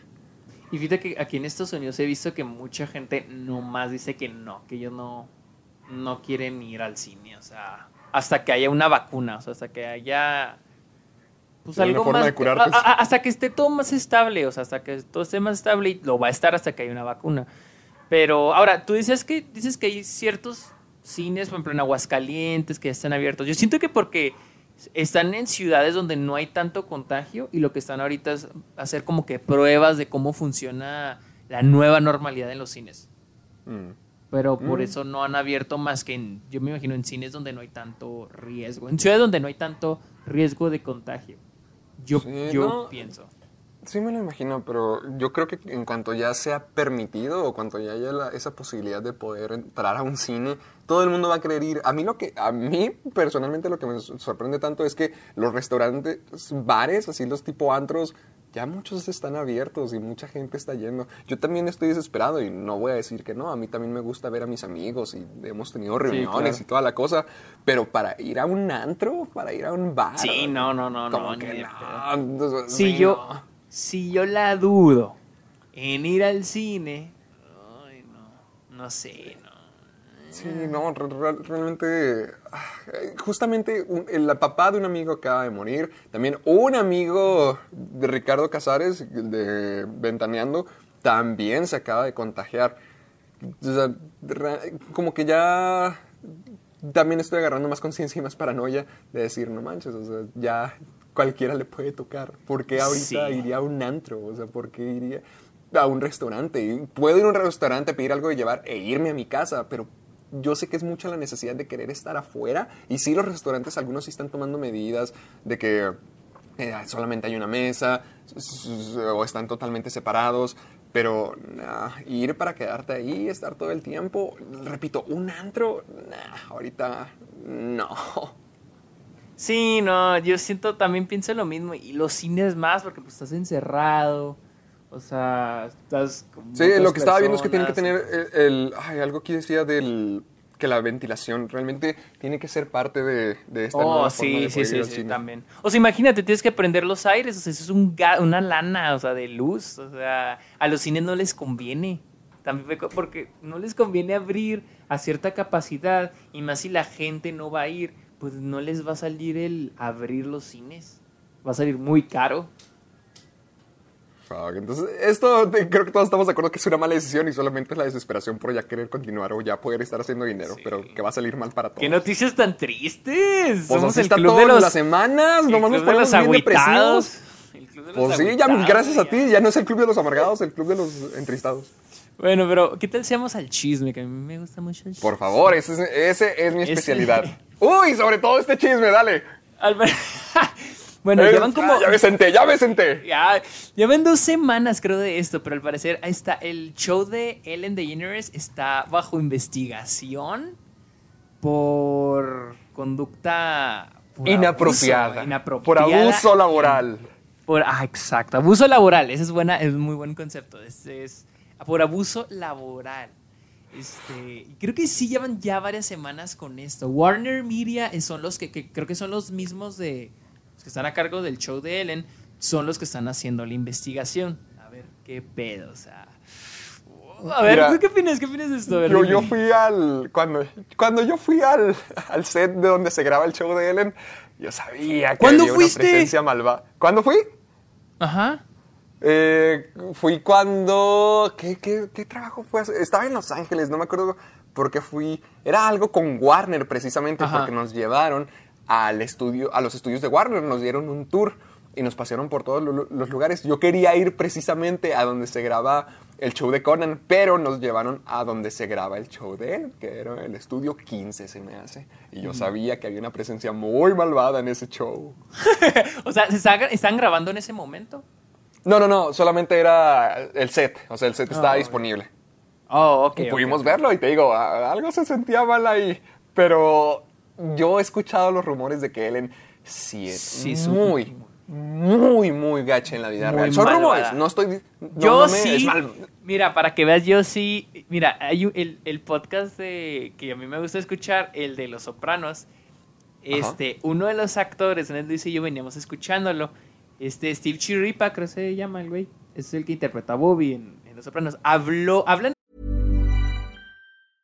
I'm Sandra, and I'm just the professional your small business was looking for. But you didn't hire me because you didn't use LinkedIn jobs. LinkedIn has professionals you can't find anywhere else, including those who aren't actively looking for a new job but might be open to the perfect role, like me.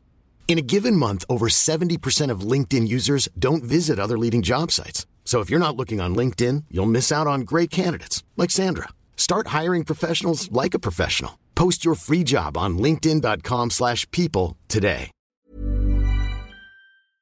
Hablan, está muy padre porque a veces hablan de como que, porque ellos son como que no son tan famosos, no son así estilo celebridad, tipo Bradley Cooper, Adam Sandler, o sea, son como que famositos, pero también son como que más personas como corrientes, Sí, como normal, nosotros, actor, de, actor que realmente trabajan siendo actores y no son Ajá. así superestrellas. Ajá, exactamente.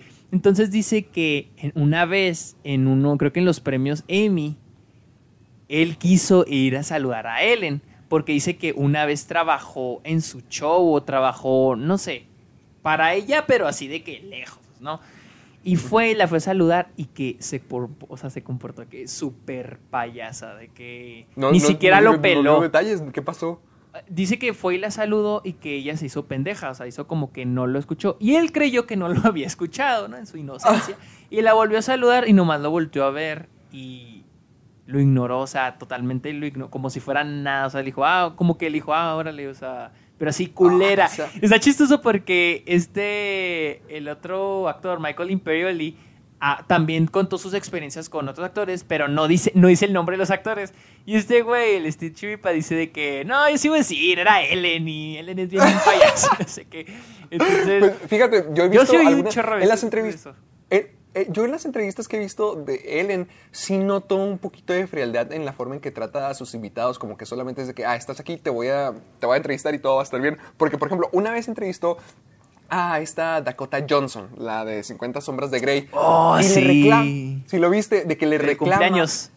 Del cumpleaños, de que le dice a Dakota, él, Ellen le dice a Dakota Johnson, oye, mm, no me invitaste a tu cumpleaños, ¿por qué? ¿Qué pasó ahí?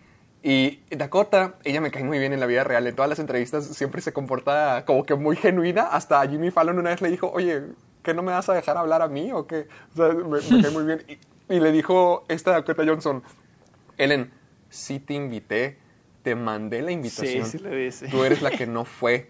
Y se queda de que, ay, o sea, es como que se le cae todo el show y, y ella dice, no, pues eh, creo que no, no me la pasaron. O sea, sí trata de hacerlo chistosón, pero sí, sí estuvo como que incómoda la cosa. Y además llevo escuchando ya rumores, he visto información y gente que dice que sí es como que muy posesiva, que por ejemplo cuando está, lo que tú dij- acaba, exactamente lo que acabas de decir con el actor de Los Sopranos, que en el set cuando está grabando el show no quiere que la volteen a ver, o sea que en el green room donde tienen toda la comida y todo eso, no saluda a nadie, no quiere que la saluden, no quiere que la volteen a ver, casi casi como si no, como si no estuviera ahí, o sea como si no tuvieras derecho a presenciarla. Sí, sí, y que es lo muy muy posesiva también con su esposa, con Porsche.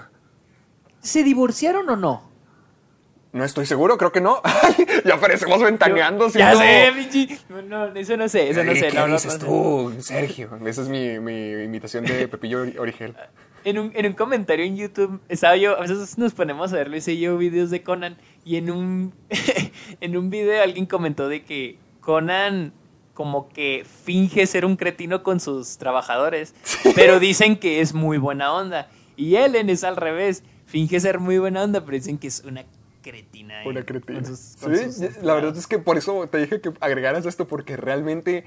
O sea, en una época donde está pasando todo lo del Me Too, donde tienes ya la facilidad, o al menos tienes ya un impulso más grande para poder expresar los abusos que hayas sufrido, a mí me sorprendía mucho que, eh, que Ellen siendo un rumor muy grande, o sea, al, el mismo estilo de que Harvey Weinstein, todos decían como que, "Ugh, bitch, este tipo hace cosas. Al mismo tiempo que era como que un secreto muy sonado a voces, también el que Ellen fuera abusiva y una cretina también lo era. Entonces para mí era una sorpresa muy grande que todavía no le cayera nada a Ellen. Y mira nomás, aquí Lo está que- finalmente.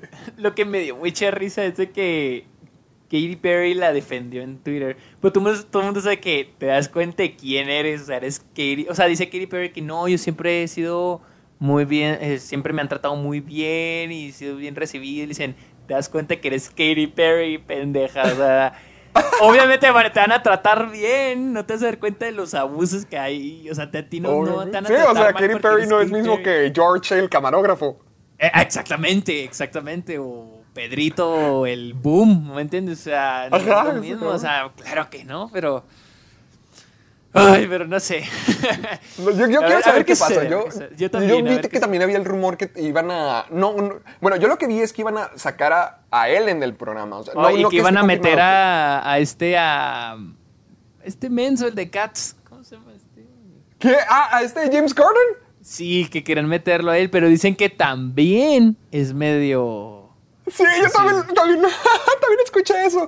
Y Que se supone que se comporta como que es bien padre y bien buena onda, pero que en la vida real es la, es la persona que dice que no sabes quién soy. O sea, que trata de utilizar su nombre para conseguir todo. O sea, que es esa clase de. ¿En persona. serio? Sí. No, no sabía eso, pero sí ya había oído. sí Todos había son rumores y especulaciones de gente que he leído en internet, pero, pero En, en la experiencia de esas personas dicen que sí, que James Corden también es así. Sí, yo también había escuchado que es medio, medio payaso James Gordon. Para que Pero- se porten bien, porque si no, ya los van a exponer. Y hablando de chismes, al Uh. parecer, al parecer, eh, la idea de Star Trek de Quentin Tarantino no está tan muerta.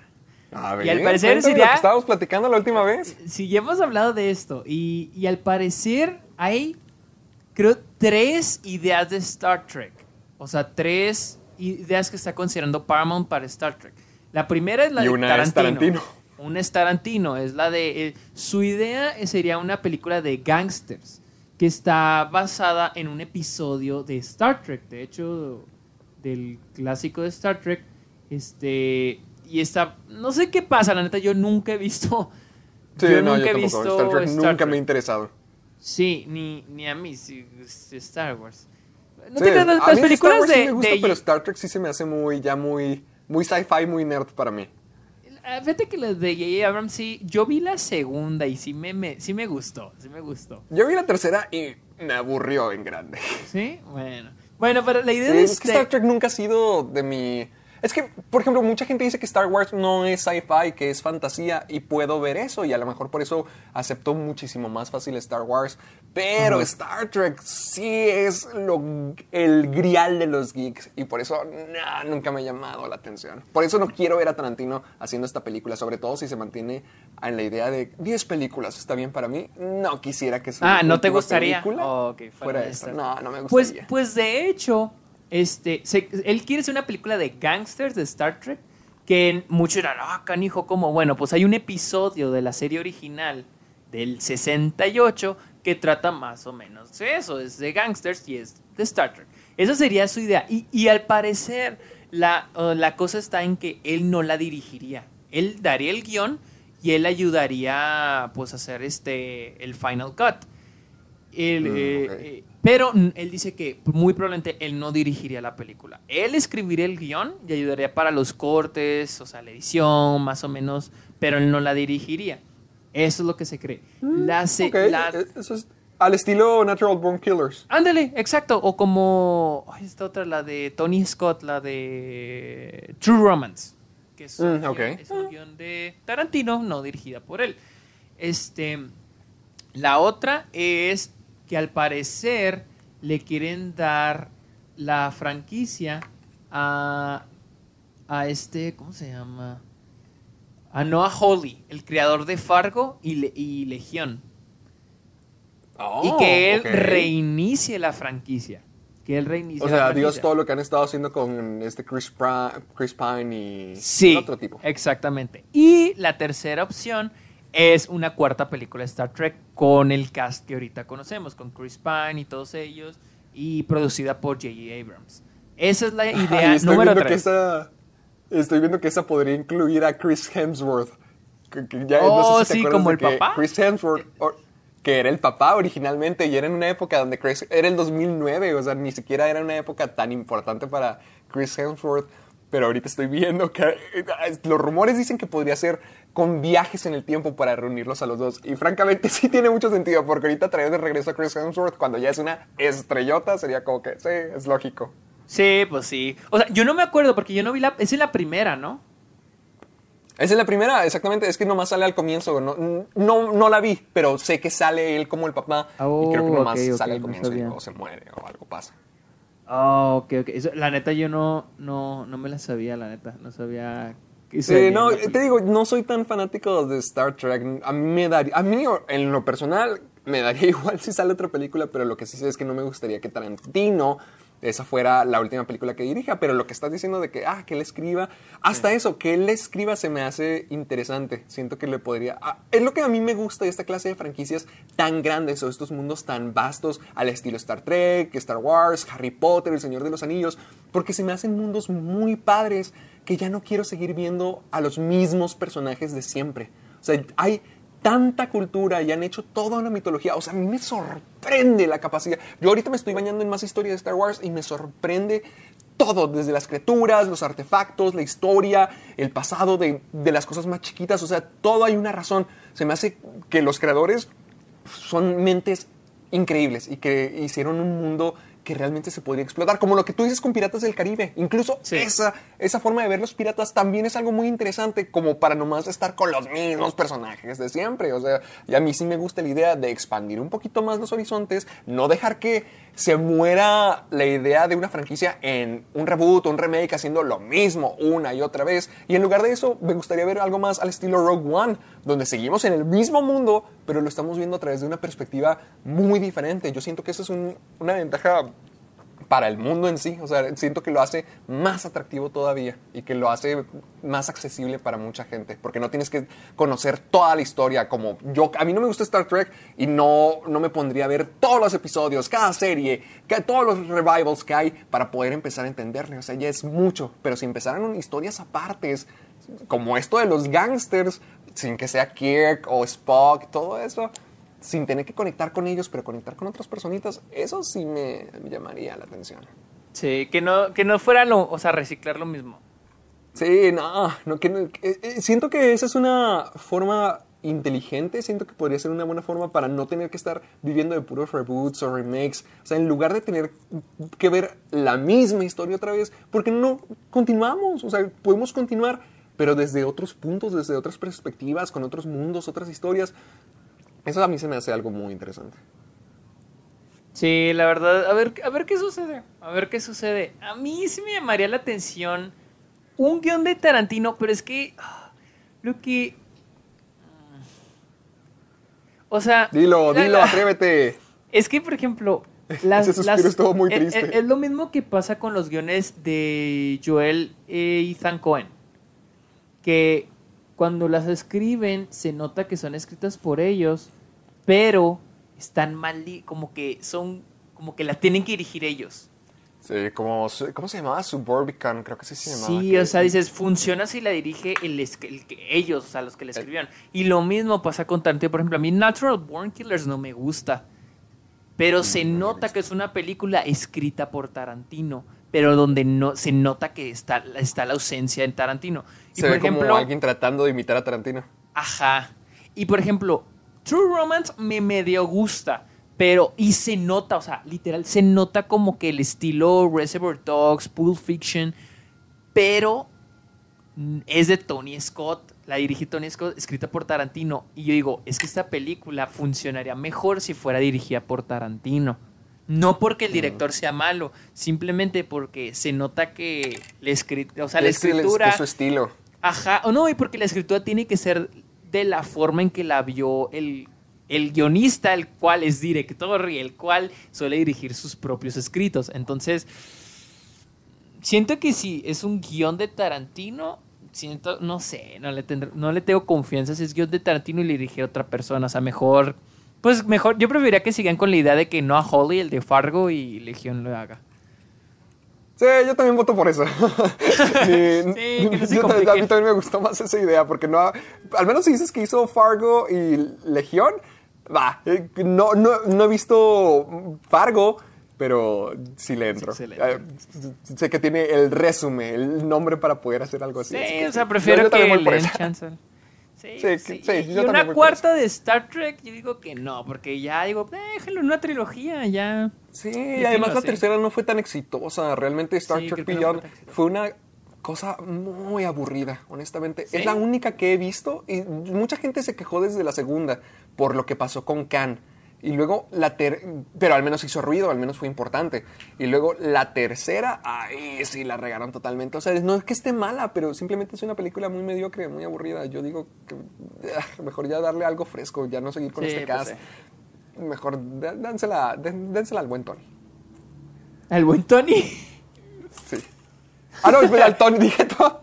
Perdóname, me quedé con Tony, Tony Scott, al, al de Fargo. vente a- a- Ah, bueno, pues hablando de nuevas películas, Courtney Cox volverá para Scream 5. Ok, está muy interesante esto porque eso lo he visto en un chingo de lados en Twitter, pero la gente dice, ok, va a volver Courtney Cox, entonces, ¿cómo es este pedo un reboot?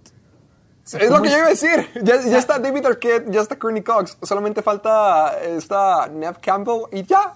Ya, ya es Sí. otra película de Scream. Ya es Scream sea, 5. O sea, es que no entiendo, o sea, por qué, por qué le dicen que es un reboot. O, o sea, creo que aquí en el artículo ya no dicen que es un reboot, pero se supone que es un reboot, ¿no? Y era lo mismo que nos preguntamos la vez pasada, o sea, ¿por qué traen a los mismos actores?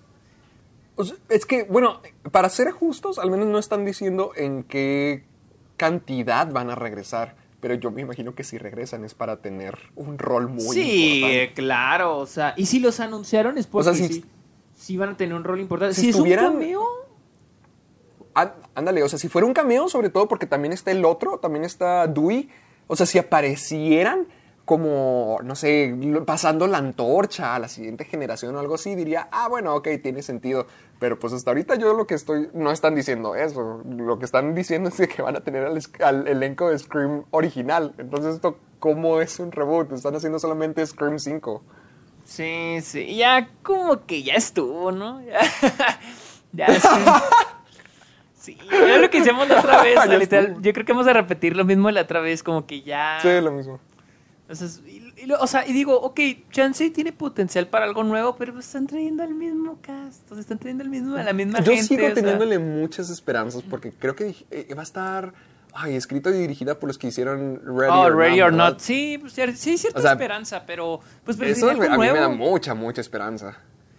Sí, sí, a mí también un poco, pero digo, también preferiría pues cast nuevo, ¿no? Gente nueva, pero bueno, o sea, tendremos que esperar. ¿Cuándo se Sí, o sea, es que ten- para ser francos aquí sí, sí tenemos que esperar. A mí, yo quería que lo agregaras porque se me hace muy curioso que para hacer un reboot están trayendo al mismo elenco, pero ahorita lo acabo de pensar. Bueno, están Dewey y está Gale. A lo mejor solamente están como un cameo para poder pasar la antorcha o incluso a lo mejor ya para poder encontrar su muerte con el nuevo gran asesino y darle la batuta a alguien más. A lo mejor podría hacer eso, pero pues hasta la fecha solamente se me hace algo muy curioso que un reboot está contando con el Espera, mismo estoy, estoy en la página de Scream 5 en IMDb y al parecer Nip Campbell sí está en el reparto.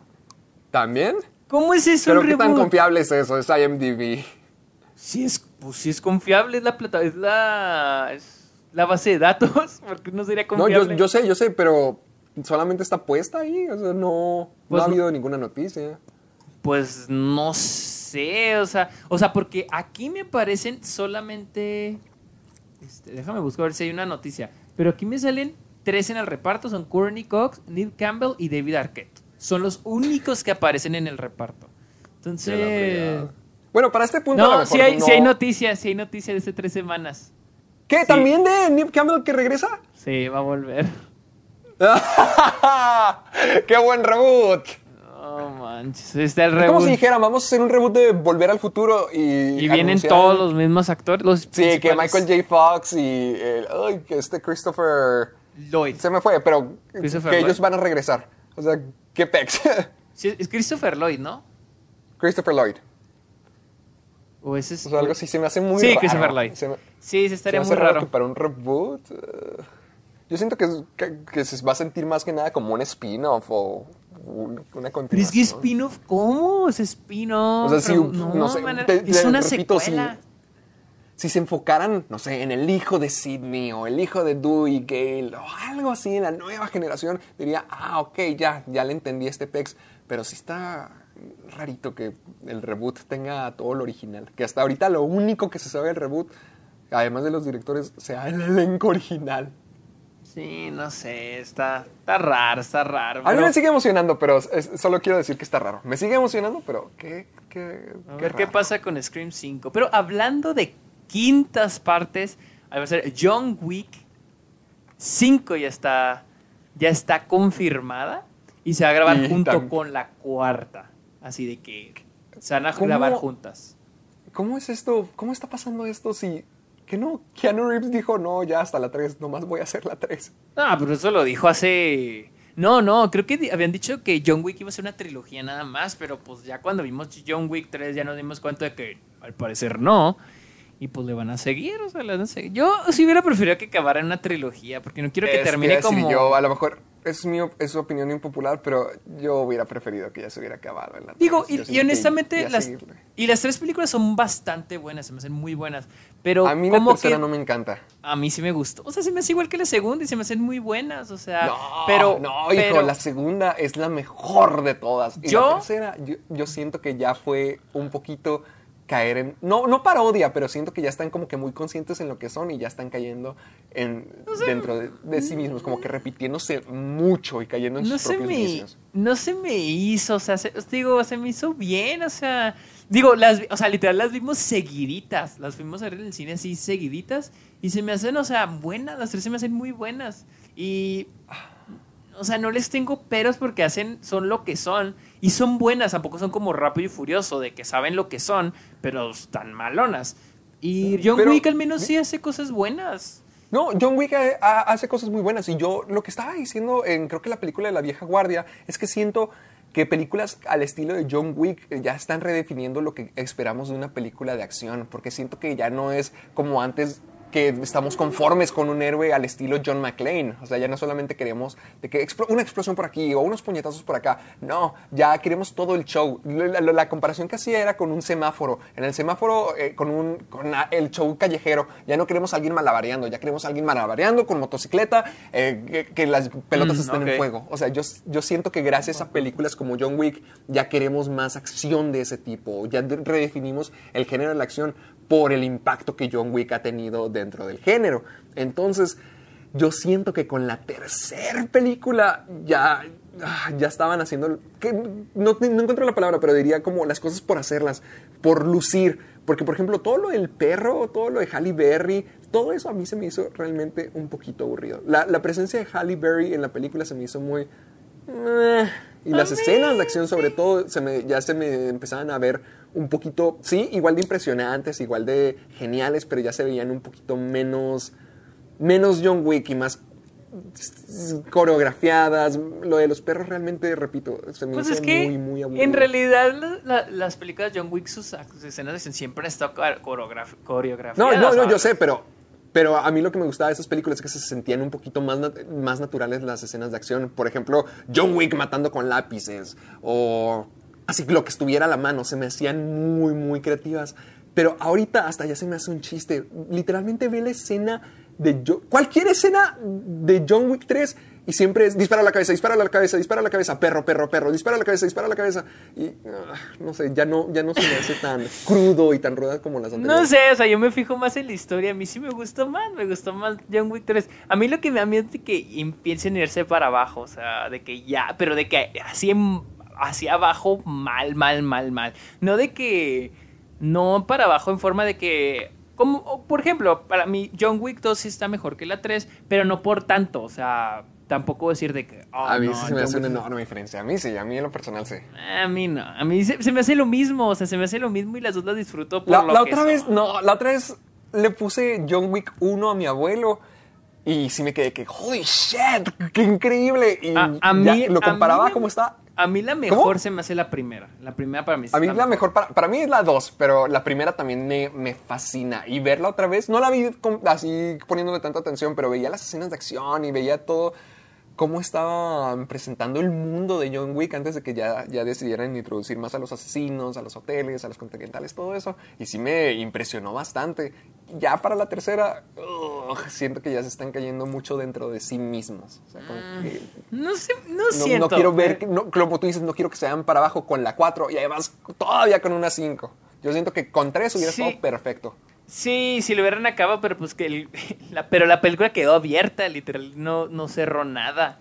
No, Literal, no, yo sé, pero si hubieran más. cerrado, hubiera quedado. Ah, sí, sí, por supuesto. Bien. O sea, a mí, O sea, no- o sea, a mí me da miedo que se venga. A mí me da igual si siguen haciendo lo mismo, o sea, porque las historias están bien escritas, se me hacen bien, o sea, se me hacen bien hechas entre lo que cabe, o sea, tampoco se me hacen películas. Vuelvo a lo que dije ahorita, como Rápido y Furioso, de que son malas pero disfrutables y saben lo que son. No, John Wick a mí se me hacen buenas películas, las tres. Pero a mí me da miedo que ya terminen en un punto en el que ya la historia ya ni se, o sea, ya la historia guion malo, mal dirigida, o sea, ya hechas de a huevo, y luego que al rato ya el director se salga y metan a alguien más, cosas que suelen pasar en, en franquicias más de que nada en las de acción. Entonces, ah, no sé, a mí, pues a ver qué pasa, o sea, la neta yo sí les doy confianza porque a mí la tercera sí me gustó, no le exigí mucho como otros, y, y te digo, Ah. Es que, mira, yo, pi- yo pienso esto del personaje de John Wick, y repito, viendo la primera película poquito nuevamente, el personaje no quiere ser un asesino ya. O sea, él era Sí, un pues asesino sí y lo dejó todo. por el amor, o sea, se salió para poder tener una vida tranquila con su esposa. Entonces, en la tercera película sí hay una, digamos que hay cierta qué va a pasar con John Wick, o sea, cuál es, qué, cuál es el final que este personaje puede tener. ¿Es un personaje que puede escapar de esta vida e irse y ya desaparecer y vivir en paz para siempre? ¿O es un personaje que recibe una muerte y ahí es donde encuentra su paz? A lo mejor es la muerte que un asesino necesita, a lo mejor es la muerte que la clase de asesino que John Wick es necesita. Y en la tercera película siento que juegan un poquito con eso, de decir, a ver, ¿se, se nos va a morir el tipo o, o qué es lo que va a pasar? Y siento que las películas lo están forzando a seguir en este mundo. Al igual que el- en la historia en sí, que lo fuerzan a seguir en el mundo de los asesinos, yo siento que ya están empezando a forzar las películas, a forzar que John Wick siga aquí. Entonces, para mí, con el personaje que John Wick es, yo siento que sí, ya, ya debió haber visto su final, ya sea con la muerte o, o yéndose al atardecer en la tercera película. Pues es que creo que eso se ve desde la segunda. O sea, desde el hecho de que este güey vuelve, le dice, oye, me debes esto, tienes que hacer esto, esto. O sea, es como que. Ya desde, o sea, cuando yo vi la segunda sí sentí eso un poco forzado. O sea, porque cuando yo vi la segunda película por primera vez, se me había olvidado por completo la primera. Pero cuando sacaron la tercera y que Luis y yo fuimos a ver el maratón en el cine, que pasaron la, literal las tres seguidas, en la segunda sí sentí un poquito forzado eso de que, ah, ya volviste, ahora me debes este favor porque tú me prometiste y tienes que ir a matar a mi hermana y la chingada, ¿no? Sentí, ahí sí sentí eso forzado, el hecho de que le crearan. Y en la tercera no se me hace forzado porque en la tercera ya es como que, bueno, son las consecuencias de la segunda, la cual fue donde lo forzaron a quedarse. Porque en la primera bien pudo haberse quedado en que recupera, en que se venga lo de su perro y ya, tan tan. Pero en la segunda, pues empieza con lo del carro, ¿no? Recupera el carro, pero después viene Sí. este, el- creo que es italiano, El italiano. y le pide que, que le debe un favor. Entonces hermano. ahí me quedo que mm, ya se siente un poquito forzadito esto. O sea, por eso, por eso me quedo más con eso. la. Para mí la mejor es la primera, o sea, porque. pues, Pu- Sí puedo entender eso, pero por ejemplo, para mí lo que me, ya se me hace bien forzado de la tercera, sí queda abierto, pero porque metieron un plot twist de que lo traicionó al final, todo el tiempo lo traicionó. O sea, ahí sí, nah, ahí ya, ya no. Con esa final a mí Pero, pero, pero es que es lo que te digo, o sea, para, o sea, yo también pensé lo mismo, pero era como que, o sea, para mí no es como que le va a dar tanta importancia, porque estamos hablando de una película de acción que ya había forzado algo en la segunda, entonces si forzan algo en la tercera, ya me da igual, o sea, te digo, No, pero pues no, no es como que el, for- el seguir forzando las cosas va a hacer que... Pues sí, pero por eso te digo, pero en ese caso entonces lo hubiéramos dejado en una película. Que para mí haberlo dejado en una película hubiera sido mejor. Mm, sí puedo ver eso y ya, ya sí puedo entender lo que digas de que está forzado, pero yo siento que la segunda película sigue teniendo el estilo, la esencia de John Wick que me gusta como para poder disfrutarla. Y en la tercera película ya está, mm, la siento más forzada y además ya no me está encantando ni siquiera. La- la- mi escena favorita de acción es la primera de John Wick 3, o sea, cuando está peleando con los cuchillos. Los cuchillos. y- sí, eso me encanta, me encanta. Y yo siento que la película nunca pudo llegar a ese punto otra vez. Te digo, me- se me hacían muy aburridas las escenas de acción. Es no, que- no muy aburridas, pero muchas sí se me hacían aburridas con lo de los perros, con lo que todo tiene que ser puros disparos en la cabeza. O sea, nah, ya no, ya no me encantaba tanto. Me da risa O sea, que, o sea, o sea, que nomás... O sea, entonces lo que no te gustaron fueron las, acciones, las escenas de acción. No, es que tampoco la historia, tampoco la historia de que tiene que ir con el, ay, ¿cómo era? Que tiene que ir con el, bueno, el manda más de todo y tiene que ir al desierto. Nah, ya no, ya no me estaba llamando tanto la atención. Eh, bueno, a mí, O sea, a mí sí también me la vieja gustó. amiga que la, que la introducen para que John Wick tiene un compañero y puedan agregar el elemento del perro. O sea, nah, ya, ya se me hace muy... ¿Qué más, qué más le echamos? ¿Qué más le echamos? O también que lo traiciona al final. ¿Qué más, qué más, qué más, qué más le podemos meter? A mí, a mí sí me gusta, o sea, porque, o sea, es que, es que siento que, es que sí, o sea, sí tienes razón en eso, pero siento que desde la segunda empezaron a hacer eso. De, porque la primera Bueno, sí pero se- al menos estamos de acuerdo de que ya las películas de John Wick se están forzando. Eh, tú lo sientes es en un punto, yo lo siento en otro, pero- que sí, sí lo- siento que el hecho de que la hayan dejado abierto en la tercera sí se forzó, porque es de que, ah, queremos seguir haciendo esto. Pero no dudo que la cuarta o quinta sean buenas películas, o sea, y que me gusten, no la dudo neta. que van a estar padres, pero eh, no, Digo, no porque- veo la razón porque para el que hecho de que de seguir por- vivo. porque el hecho de que se esté forzando la neta es de la segunda no debió haber habido segunda pero a mí sí me gusta o sea es como cuando dicen es como cuando dicen de que nadie pidió una segunda pues en realidad nadie pide nada ¿me entiendes? o sea entonces a mí también podríamos decir que no pues la segunda está forzada por esto y el otro pero pues yo sí las o sea te digo no me interesa mucho, o sea, simplemente las disfruto, o sea, son películas que se me hacen muy bien coreografiadas, bien dirigidas, no te digo, ah, son para el Oscar, pero tampoco te digo, ah, son palomeras, o sea, para mí son más que palomeras, se me hacen de las mejores películas de acción, se me hacen muy chidas. Y, pero, eh, a ver, digo, Para mí solamente no quiero ver al personaje de John Wick y a todos. su Echarse a historia, su perder. mundo echarse a perder. Sí, eso Yo sí. siento que con la tercera, con, te digo, conmigo con la tercera ya, ya empezó un poquito, no que ya que es una horrible película, porque no, a mí también me gustó, pero yo siento que ya fue como que empezar a voltear a una dirección donde podría pasar y con cuando dicen una cuarta película y cuando dicen una quinta película además, o sea, yo, yo siento que va a ser un estilo de que va a ser un, sin decirlo, un parte 1, parte 2 y ugh, no sé, yo, Yo solo, siento que yo, ya- yo solo espero que ya tengan en mente el final. O sea, de que ya sepan qué, qué es el final que quieren. Porque si van Sí, así. para que no saquen una sexta. Yo pienso que la sexta sería el final. Y si lo es, o sea, lo más inteligente es de que la sexta sea el final.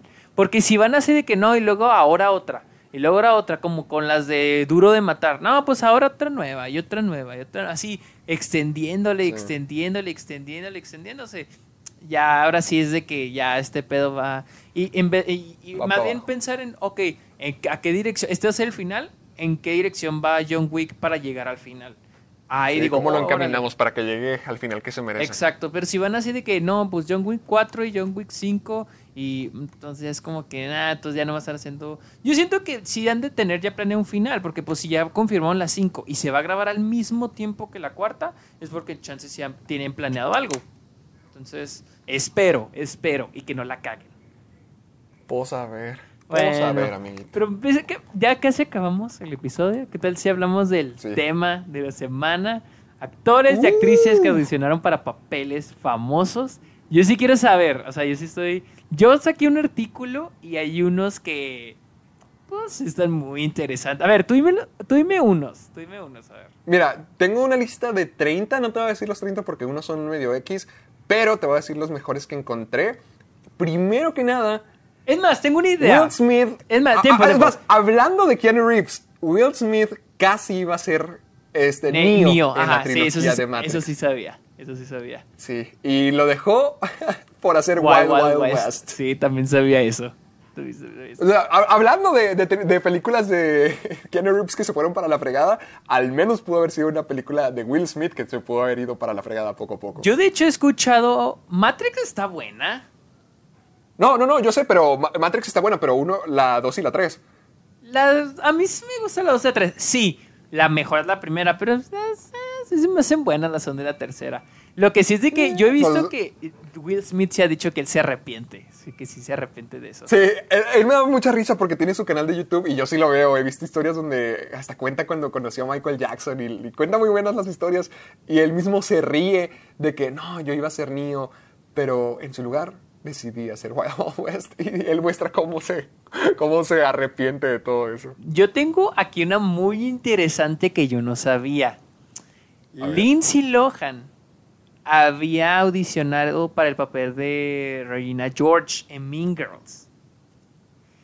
Y Rachel. McAdams, que es Regina George, había este, audicionado para el papel de Lindsay Lohan en Mean Girls. Y al último terminó al revés.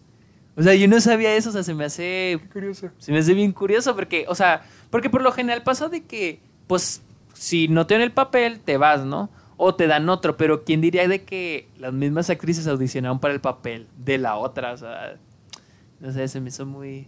Sí, de, de- de hecho, ahorita que mencionas eso, me acuerdo de que el actor que interpreta a Dwight, eh, Rainn Wilson, originalmente audicionó para el papel de Michael también, pero que se supone que arruinó la audición porque hizo una imitación de Ricky Gervais y que, le- que le fue horrible, que le fue horrible por eso, pero que al final de cuentas también pudo Oh, audicionar para ok. Dwight y ahí es donde sí lo, sí lo logró. Yo, de hecho, he visto que hay muchos que audicionan para para cierto papel en cierta película. No, no, así en general he visto muchos actores que audicionan para cierto papel, cierta película y no le dan ese papel, pero le dan otro. Por ejemplo, estoy viendo que Liam Hemsworth, el hermano de Chris Hemsworth, audicionó para ser Pita en The Hunger Games. Pero pues al Ay, último sido un pita muy musculoso y alto. Sí, ¿no? Y Pita, al menos en los libros lo ponen como un güey muy chaparro. Y pues es Sí, de que era bonachón, lindo, casi chiquito. Y pues al último- Liam Hemsworth. Ajá, y al último le dieron el papel de Gale en The Hunger Games. ¿Quién más? A ver. ¿quién, quién más tienes tú? Mira, eh, tengo que. ah, hablando de Lindsay Lohan, Kelly Osbourne iba a hacer el papel de Lindsay Lohan en el papel en Viernes de Locos. Pero luego le dieron el personaje de. Ay, espera. que, espera. Ah, ok. Se supone que Kelly Osbourne iba a ser originalmente eh, Lindsay Lohan en Viernes de Locos. Pero luego decidieron que fuera Maddie, la que canta en la banda. Pero después de eso se salió también de toda la película por el, el cáncer de Sharon Osbourne. Oh. Y ya es cuando O sea, Lindsay Lohan intentó- logró conseguir el rol. ¿Ella salió en otras cosas? ¿Kelly Osbourne? Mm, Pues es como personalidad más de la Sí, televisión. sí, sí, sí, por o sea, eso. sí sabes que es la, es la hija de... Sí, de Ozzy. de, de Ozzy Sí, no, no, Osbourne. sí, sí. Y creo que antes era más famosa porque no sé si donde se dio a conocer fue en el en el reality show de los Osbourne que tenían en Sí. TV. Creo que es No, y, creo que también Y salía en The View. O en... Creo que ahorita sale, no sé si todavía sale. Creo que no, creo que ya no sale, pero antes sí salía. Sí, o sea, es más como personalidad de televisión, pero eh, durante los de años más tempranos de su carrera, como que sí es, hacía esta clase de proyectos. Y casi, casi, a mí Viernes de Locos es de mis películas favoritas de la niñez. es que- Y a ver, alguien más que no fuera Lindsay Lohan, ¡ay! Sí se me hace raro. Luisa me dice que en Fashion Police. Sí, es cierto, Fashion Police, ya me acordé. Pero, pero, o sea, se me hace. Pero, eh, yo- o sea, qué raro. O sea, entonces nunca le hizo de actriz. O sea, intentó en Viernes de Locos, pero. A lo mejor era en los momentos donde eh, iba. A lo mejor esto pudo haber lanzado su carrera. Sí, ah, eso, eso te iba a decir. Por ejemplo, me sale que Courtney Cox. Ella audicionó para ser Rachel en Friends. Ah, ok. ¿Y por qué lo cambiaron? No, no dice. No sé. eh, que prefirieron que fuera. Los productores dijeron que preferían que fuera Mónica. Mónica, ¿verdad? Sí, Mónica. Sí. No puedo creer que no- el fanático de, de Friends. Yo no, yo no soy fan de Friends, la neta. Ah, mira, esta a mí me sorprende muchísimo porque es una personal para ti y para mí. Porque Leonardo DiCaprio casi iba a ser Dirk Diggler en Boogie Nights. Oh, el personaje Mark Wahlberg. El personaje de Mark Wahlberg. Y no lo pudo hacer porque creo que estaba haciendo Titanic en ese momento. Ah, sí, sí, pues salió en el mismo año, creo. El 90. Honestamente, yo sí quisiera ver a Leonardo DiCaprio en ese papel. Ay, no, a mí creo que sí me gusta mucho Mark Wahlberg en, en Boogie Nights. Sí, sí me gusta mucho Mark Wahlberg, está increíble, pero es que el personaje de Dirk Diggler lo veo como alguien genuinamente bueno, era Sí. un- una persona muy dulce. Porque no sé si te Con un acuerdas. pitote. Creo, creo que de hecho lo hacen tan dulce para remarcar cómo la industria lo envenena y lo destruye. Yo me acuerdo cuando eh, la, película el personaje de Philip Seymour Hoffman trata de ligárselo y lo, creo, no sé si lo besa o lo, o lo toquetea. Y me acuerdo cómo Dirk Diggler le dice, no, no te apures, o sea, todo está bien. O sea, que es muy amable Sí, y muy sí. lindo con él, de que no, no te apures. O sea, se me, se me hace muy lindo. Y cómo termina al final de que cocainómano, eh, adicto, si- sin carrera. Ver a Leonardo DiCaprio haciendo todo eso, sí hubiera estado Literal, su personaje en el lobo de Wall Street. de Titanic. Literal, ¿Cómo? literal, su personaje en el lobo de Wall Street. Sí, literalmente su personaje de Lobo de Wall Street, pero con 20 años menos. Ah, sí, claro, porque se supone que el personaje, eh, el de Boogie Nights, tiene como 17. Obviamente Mark Wahlberg Sí. tiene como 23, 24 ahí en la película, pero se supone Ajá, siento que, eh, o sea, estoy muy feliz con Mark Wahlberg, pero ver a Leonardo DiCaprio en ese papel hubiera estado Una, curiosón. Una que yo, fíjate, cuando yo veo, cuando yo veo películas, me gusta ver las, las trivias o los fun facts en IMDb. Y una que yo había visto era de que Eddie Redmayne había audicionado, audicionado para ser Tom Riddle en la Cámara de los Secretos en Harry Potter. O sea, el per- cuando aparece la, o sea, la versión de Tom Riddle del diario en la Cámara de Secretos, eh, para ese papel había audicionado Eddie Redmayne. Y que sus, y su sueño siempre había sido salir en alguna película de Harry Potter. Pues no salió en la saga de Harry Potter, pero pues salió en Animales Fantásticos. Pero Y pues ahí se rompió su ahí sueño. se rompió su pinche sueño porque... Apuesto que ya no, ya no quiso tener ese sueño Ya después de sé. que salió ahí. Y luego, A, a mí una que siempre me ha gustado mucho y que se me hace un...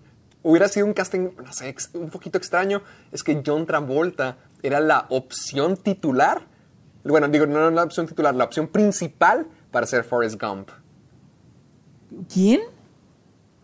John Travolta. Oh, ¿en serio? ¿Y, y por qué no fue? Lo- no sé, dice que lo rechazó y que el papel también fue ofrecido a Bill Murray y a John Goodman, pero que al final de cuentas Tom Hanks fue quien lo ganó. Y los más curiosos es porque Forrest Gump es del 94, igual que Pulp Fiction. O sea, sí o sí, John Travolta estaba destinado a estar en los Oscars este año. ¡Wow! Qué extraño mundo do- donde ahorita lo Es que es lo que te, es lo que te digo, o sea, es lo que te digo, o sea, como que hay unos que dices, no mames, ¿cómo hubiera sido si... Mira, por ejemplo, aquí tengo, James Franco audicionó para ser Peter Parker en las, en las de Spider-Man de Sam Raimi.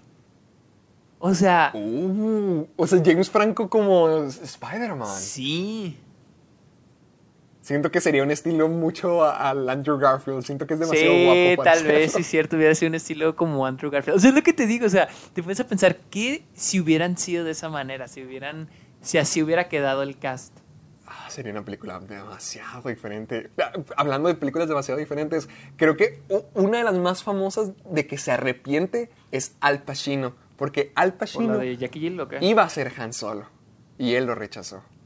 ¿Y se arrepiente?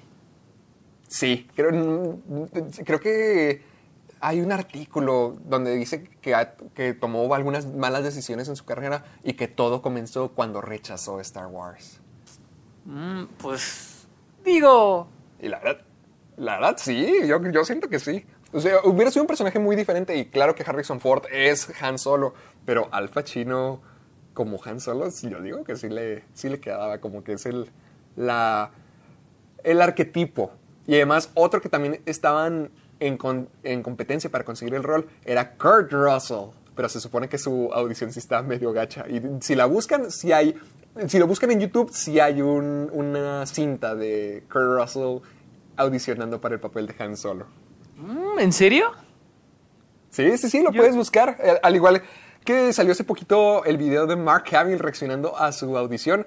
No que salga Kurt Ah, Russell sí, reaccionando a la suya, sí. pero también puedes encontrar a Kurt- la, la cinta de audición de Kurt Russell para el papel. Y sí está muy raro, porque es Kurt Russell tratando de ser Han Solo. Wow. Yo ah, no sé si al Pacino lo ve, lo ve- Es que no lo veo como Han Solo al Pacino. Además de que para entonces ya, ya tenía forjada su carrera. Ah, es del 77. 77, el padrino es del 72. Ah, no, entonces sí. Y luego ¿Te imaginas? Wow. The Graduate es de... Espera, no, ese es Dustin Hoffman. Ah, siempre lo confundo. Este, pero sí, o sea, en el, 70 y en el 72 fue el padrino. Entonces, Sérpico es del que- 73. Y es otra grande, las de... O sea, yo, yo siento que no lo no ha de haber audición. O sea, no lo... Chansey cobraba mucho. Sí, no, no que haya audicionado, pero que le, que le ofrecieron el papel y él lo rechazó. o sea, Ah, él no- ok. a lo mejor él no tuvo que haber audicionado, sino que ya tenía el papel asegurado y dijo, no, muchas Sí, gracias. porque- Y hasta la fecha él se arrepiente. Porque, por ejemplo, en el 72 fue Michael Corleone y lo nominaron al Oscar. En el 74 volvió a ser Michael Corleone en la parte 2, está nominado al Oscar. Salió en Sérpico en el 73. Este. Sí, Entonces a lo mejor por eso mismo dijo, no, sabes que yo ya soy demasiado grande o esto es demasiado raro. Sí, porque también siento. He oído comentarios, por ejemplo, este Alec Guinness, el que interpreta a, a Obi-Wan. Ah, Él Obi-Wan. dijo que él lo hizo por el dinero. O sea, él desde que Sí, oyó la él idea. odia Star él Wars. desde- odiaba porque se murió. Pero desde Ah, que. sí.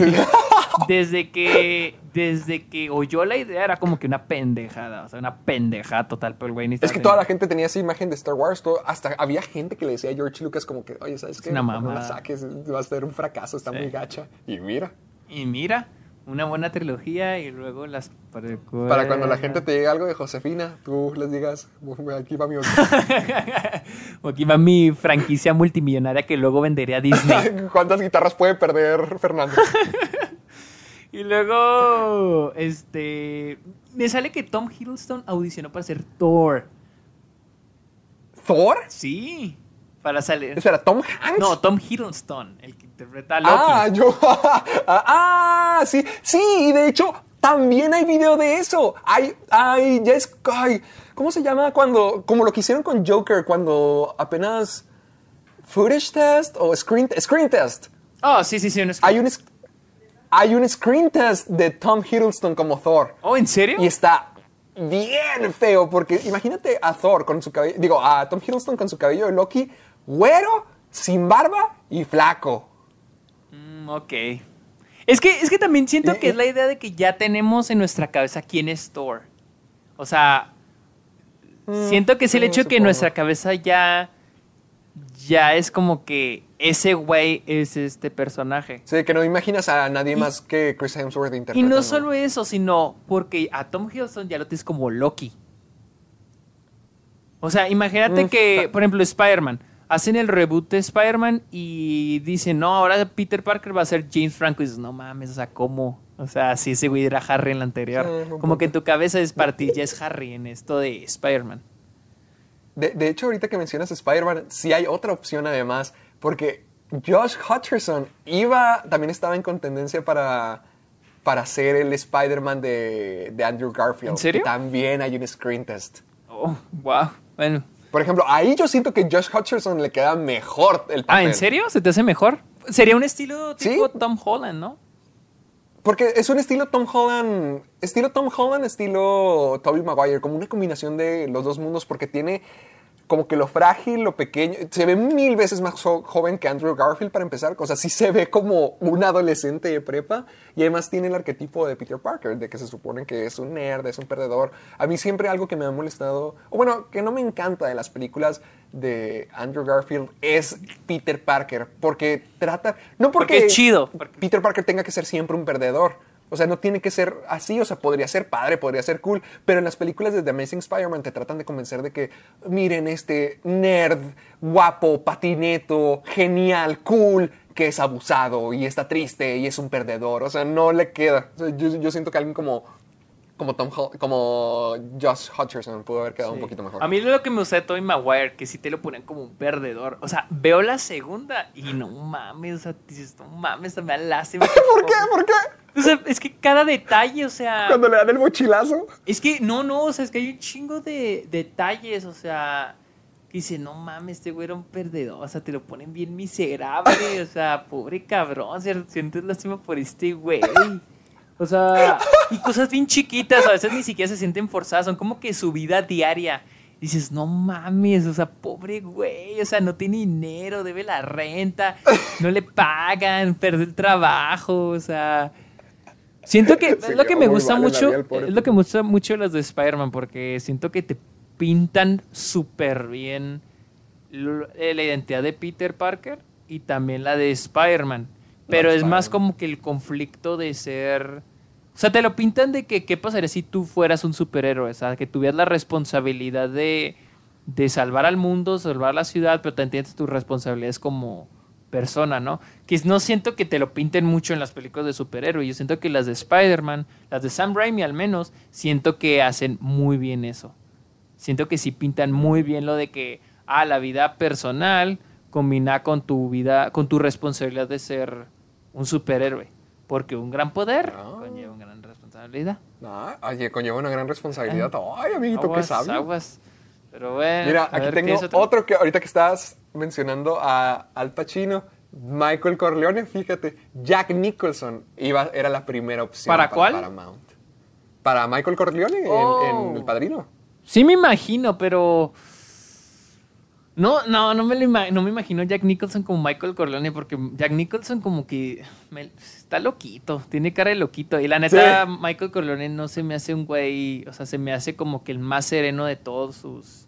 Sí, yo, yo todavía no veo El Padrino, no, no, no las he visto, pero al ver una imagen de Michael Corleone me imagino que es como que el, el tipo de mafioso silencioso. Hasta, yo sé que una de las escenas más parodiadas es, eh, creo que cuando se- es, es un padrino literalmente, de que él está ap- apadrinando mientras que todo, todos sus trabajadores hacen el trabajo sucio. Yo siento que es esa clase de personajes, a lo mejor, No, así como no que tanto. sí- simplemente que el personaje Michael Corleone es un personaje que se suponía que no iba a estar en la vida de los mafiosos. O sea, era lo que quería su papá, Vito Corleone. De hecho, Michael Corleone es el único de los hijos Corleone que no tiene, que tiene nombre americano y no tiene nombre italiano. Porque se la idea es de que su papá quería que fuera, tuviera la vida gringa.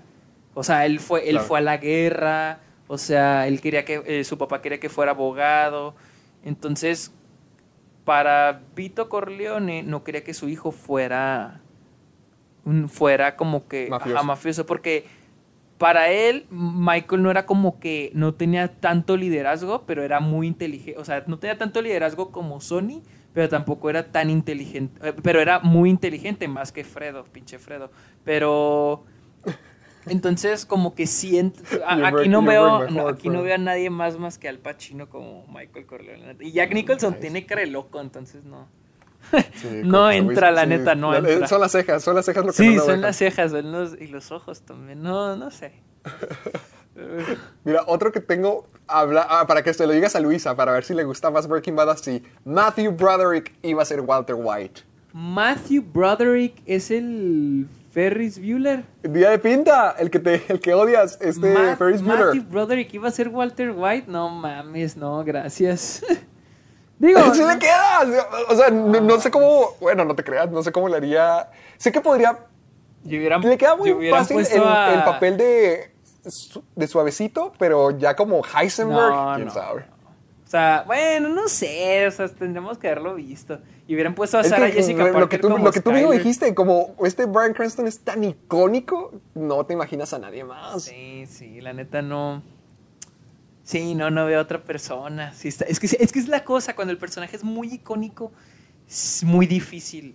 Es muy difícil imaginarte a alguien más en el papel, la neta. Está muy cabrón. Y, y era Matthew Broderick y John Cusack también estaban también Oh, le John ofrecieron Cusack. el papel John Cusack se me hace underrated, se me hace muy buen actor.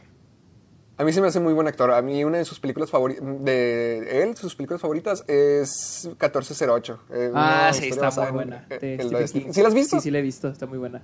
Buenísima A mí película. me gusta mucho High buena. Fidelity. Se me hace muy chingón. Y creo que lo Ah, nominaron no- al no Golden tocaba. Glove por esa película. Pero Espera. Eh, estoy buscando. ah, ¡Ah! ¡Mira! ¡Uh! Para Tony Soprano. Rey Liotta. creo que se había oído que Ray Liotta fue considerado para ser Tony Soprano. Sí. O sea, y hay varios Sí, personajes. sí le. Sí entiendo por qué no habrá querido. Él dice que lo rechazó porque quería enfocarse más en su carrera de películas en lugar de televisión. Ah. Como que sería un para atrás para él, pero también siento que otro mafioso más en la vida, como que ya sería typecasting. La que es como- está Lorraine Bracco, la que eh, aparece en Good, o sea, ella es la doctora de Tony Soprano, la psiquiatra. Sí, psiquiatra, ¿verdad? Luisa está dormida. Eh, la, la que interpreta a la psiquiatra de Tony Soprano, Lorraine Bracco, Ajá. ella le ofrecieron ser la esposa, pero ella no quiso porque ella ya había sido esposa de un mafioso en Goodfellas, es la esposa de, Ah. de este Rey Liotta en, en Henry Hill. ¡Holy shit! ¡Oh! Entonces se pudieron haber reencontrado ahí. Oh, sí es cierto, sí es cierto, se van a haber reencontrado. Pero ella, a ella le ofrecieron ser la esposa, o sea, está Carmela en Los Soprano, pero dijo que no quería, o sea, porque ya no quería ser la esposa del, del mafioso, ella, ella quería ser mejor la doctora, o sea, mejor la que lo tratara. La doctora. ¡Ah! ¿qué, ¿Qué onda? O sea, los caminos de la vida pudieron haberse encontrado otra vez. Como En esposos. los mismos papeles. De, de mafiosos, sí es cierto, sí es cierto, no lo había ¡Qué pensado. fix! Pues Oye, está. pero no, pues están destinados a ser. eh, ¿Cómo se llama? Lorraine, creo que así se llama. en- Sí, en está- sí, Lor- creo que se llama Lor- No, Lorraine es la, Lor- es la actriz. Karen. Karen y Henry entonces. Sí, me acuerdo por los gritos, por los gritos. Porque hay un video recopilando todos los gritos de Karen. Y creo que es el nombre más dicho en todo Goodfellas. Ah, de verdad, no, no me lo sabía eso. Sí, No, creo que nadie lo había visto, pero... Pero bueno, ¿qué tal si le dejamos ahí? Porque ya nos estamos acercando al límite. No, Tengo, no, tengo un, un- un A último, ver, un ver, último. ver. Que se me hace muy curioso. Henry Win- Winkler pudo haber sido Danny Zuko. Si no, sabes, si no te suena el nombre de Henry Ah, Winkler. sí, sí sé quién es. Es Fonzie. Fonzie en... Sí me lo imagino. Sí me lo imagino, nomás por... Nomás por... Pues es el mismo personaje. Sí, pero es que es el mismo personaje de Happy Days. Sí, cierto. o sea, Y, y justamente Henry Winkler no lo aceptó porque dijo que no quería ser typecasted, no quería que ya se le viera así. O sea, es el mismo personaje. Sí, pues de hecho también pasó con Kyle, si me olvidó su apellido, el de Twin Peaks. Este, Ay, no sé el, el que sale en, bueno, no, no sé, Kyle MacLach, Mac, MacLachlan. Él, él es el, el protagonista de Twin Peaks, este, eh, el agente Cooper. Y cuando hicieron la película, la de Fire Walk With Me, o sea, él sí sale, pero súper poquito, porque le dijo a David Lynch que él no quería ser protagonista, porque también no quería quedar encasillado en el personaje de el agente Cooper. Mm. O sea, yo siento que tenéis actores que prefieren eso, porque siento que... La otra vez, por ejemplo, estábamos viendo El Gran Gatsby y senté a Tobey Maguire, decía, estoy viendo a Spider-Man, estoy viendo a Peter Parker. ¿Por qué? No sé, se- No son- siento a mis... Los personajes no se parecen. Es que Tobey Maguire se me hace el güey más encasillado. Se me hace que fue el, eso el actor. O sea, porque más- se te hace como que el segundón de todos. No, o sea, se me hace... Es que si veo Peter Parker, veo Spider-Man. O sea, Tobey Maguire ya no lo puedo ver como otra Es que, cosa. es, es que tienes que. Es el primer Spider-Man de la historia live action. Y fue muy bueno, popular. En películas. Por eso es que es tan importante. Y, y además es tan importante para nosotros pa- desde nuestra niñez. O sea, es muy difícil verlo de otra manera. Sí, ya sé. O sea, y, y para mí Sobre se me todo hace porque creo más que él es. Ah, es más, él creo que es un súper cretino en la Oh, vida sí, real. de hecho Se sí le dice- dije a Luisa que es súper mamón. Que he oído que es súper payaso. Sí, horrible, horrible. Que, es más, eh, confirmadísimo, es una horrible persona desde Spider-Man 1. O sea, creo que él nació siendo malo. Porque hay una historia de cómo, de cómo a John Manganiello le querían pagar 100 dólares. Eh, No sé si te acuerdas que él interpretó a Flash Thompson. Sí. Le, querían, le dijeron, te damos 100 dólares si cuando tienes que golpear a Tobey Maguire, si le pegas. ¿Y luego? Y como que todo el mundo se quedó. Hay una, hay una historia muy famosa de, de él contándolo. Y de que alguien le dijo, pon- ponle que se- eh, el de maquillaje, mientras que lo estaba maquillando, le dijo que lo hiciera. Y que como que el que estaba poniendo las luces se le quedó viendo de que. De que No, hazlo. güey, no lo o hagas. sea, que todos querían que sí le Ah, pegara. sí querían. O sea, Sí, o- todo el mundo quería que le pegaran. O sea, es un, creo que es un cretino en la vida O sea, real. todo También todo se mundo lo supone que- odiaba. Sí, creo que todo el mundo lo odiaba. Y te digo, desde la primer Spider-Man. Wow, no sabía eso. Qué buena está esa, ¿eh? Buena historia. Y, y también se supone que el jugador X en el juego de Molly, que es interpretado por este Michael Cera, que se supone que está, todo eso está basado en una historia real y todo eso está basado en una celebridad que sí le hizo la vida añicos a, a Molly para poder ap- aprovecharse en el juego de Blackjack, eh, en, el, en el juego, o sea, que era un desgraciado. Y se, se supone que es Tobey Maguire quien realmente... ¿En cuál película? En quien está basado. ¿En cuál película? En Molly's Game. Oh, ¿No- no la, de esta Jessica. La de Jessica Chastain. No, no la he visto. Jessica Chastain. Eh, no ah. Eh, en esta película hay un jugador que digamos que es llamado el jugador X y es una celebridad que participa en los juegos. Aquí lo interpreta Michael Cera. Entonces se supone que Michael Cera es este imbécil y es un cretino y, le arruina la y, o vida sea, es a Molly. una, como que un reflejo de Tobey Maguire. Y, ajá, o sea, no se dice, digamos que no está dicho, pero que todo apunta y que creo que también la, la, la- la verdadera Molly de la vida real ha hecho indicaciones, no lo ha dicho, pero que como que está indicado de que Es él. realmente es Toby Maguire. Wow, no sabía eso. No, pues entonces sí, güey, sí, es un Para que veas que y también hay eh, p- también hay videos de Toby Maguire atacando Ah, a sí, periodistas a y los, cosas a los paparazzi, sí. Pero bueno. ah, ahí nos despedimos. Tu, tu Este- Spider-Man no es tan superhéroe. Sí, no, sí, sí, sí estás súper consciente que era un idiota ese güey. O sea, sí, sí sabía. Ah, Ahí lo tienen, queridos amigos. Arruinamos su infancia. Eh, no, no espera mucho. O sea, el güey, para mí el güey sí estaba súper en casa. O sea, te digo, la otra vez vemos The Great Gatsby y era que, güey, estoy viendo a Spider-Man, no mames. Uh, tengo, tengo que volver a ver la del Gran Gatsby. Sí la he visto y según yo ahí me caía bien, pero creo que tengo que volver a ver. Sí, o sea, te digo, sí te cae bien el güey. O sea, se ve- o sea, es que como que tiene cara de perdedor, ¿me entiendes? Pero. A lo mejor por eso está tan enojado con la vida. Sí, muy, muy probablemente. Muy probablemente está enojado con la vida el güey. Excelente. ¿Dónde te seguimos, Estoy amiguito? en Twitter e Instagram como arroba el Sergio Muñoz. Y pues nada más, mi Santi. A ver, Héctor, ¿dónde te podemos seguir? En TikTok. Hijo, bueno, luego te cuento, porque ya. Luego te cuento lo que pasó con TikTok. Pero me pueden seguir en TikTok. ¿Qué pasó? con- Soy Héctor. ¿Cómo? ¿Qué pasó? Ya, ya me contactó TikTok, me quieren ayudar.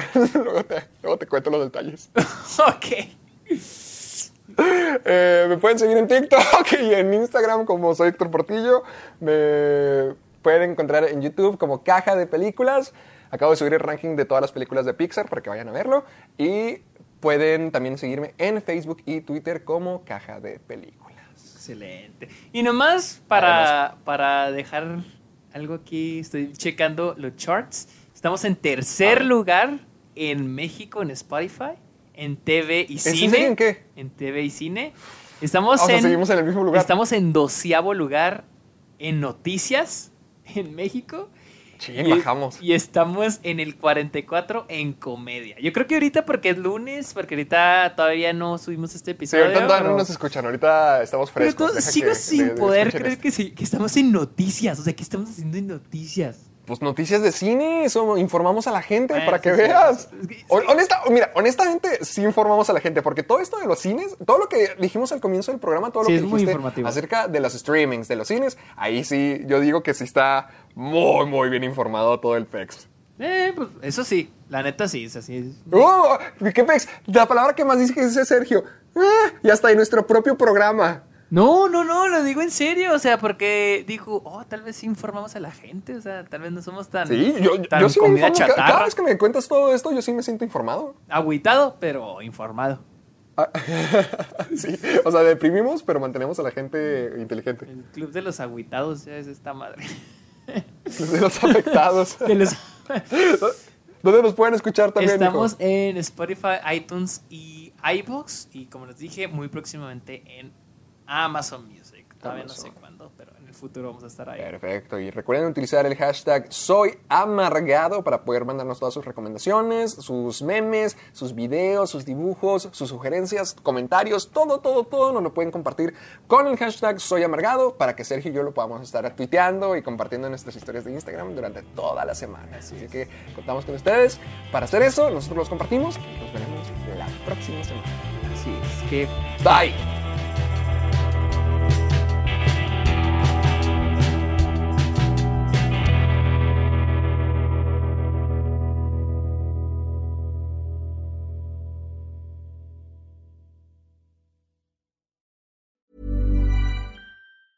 ¿Te preocupas por tu familia? Entonces, ¿por qué darles solo huevos ordinarios cuando pueden disfrutar de lo mejor? Eggland's Best, los únicos huevos con ese delicioso sabor fresco de granja, además de la mejor nutrición, como 6 veces más vitamina D, 10 veces más vitamina E y 25% menos de grasa saturada que los huevos regulares, además de muchos otros nutrientes importantes. Así que, dales los mejores huevos. Eggland's Best, mejor sabor, mejor nutrición, mejores huevos.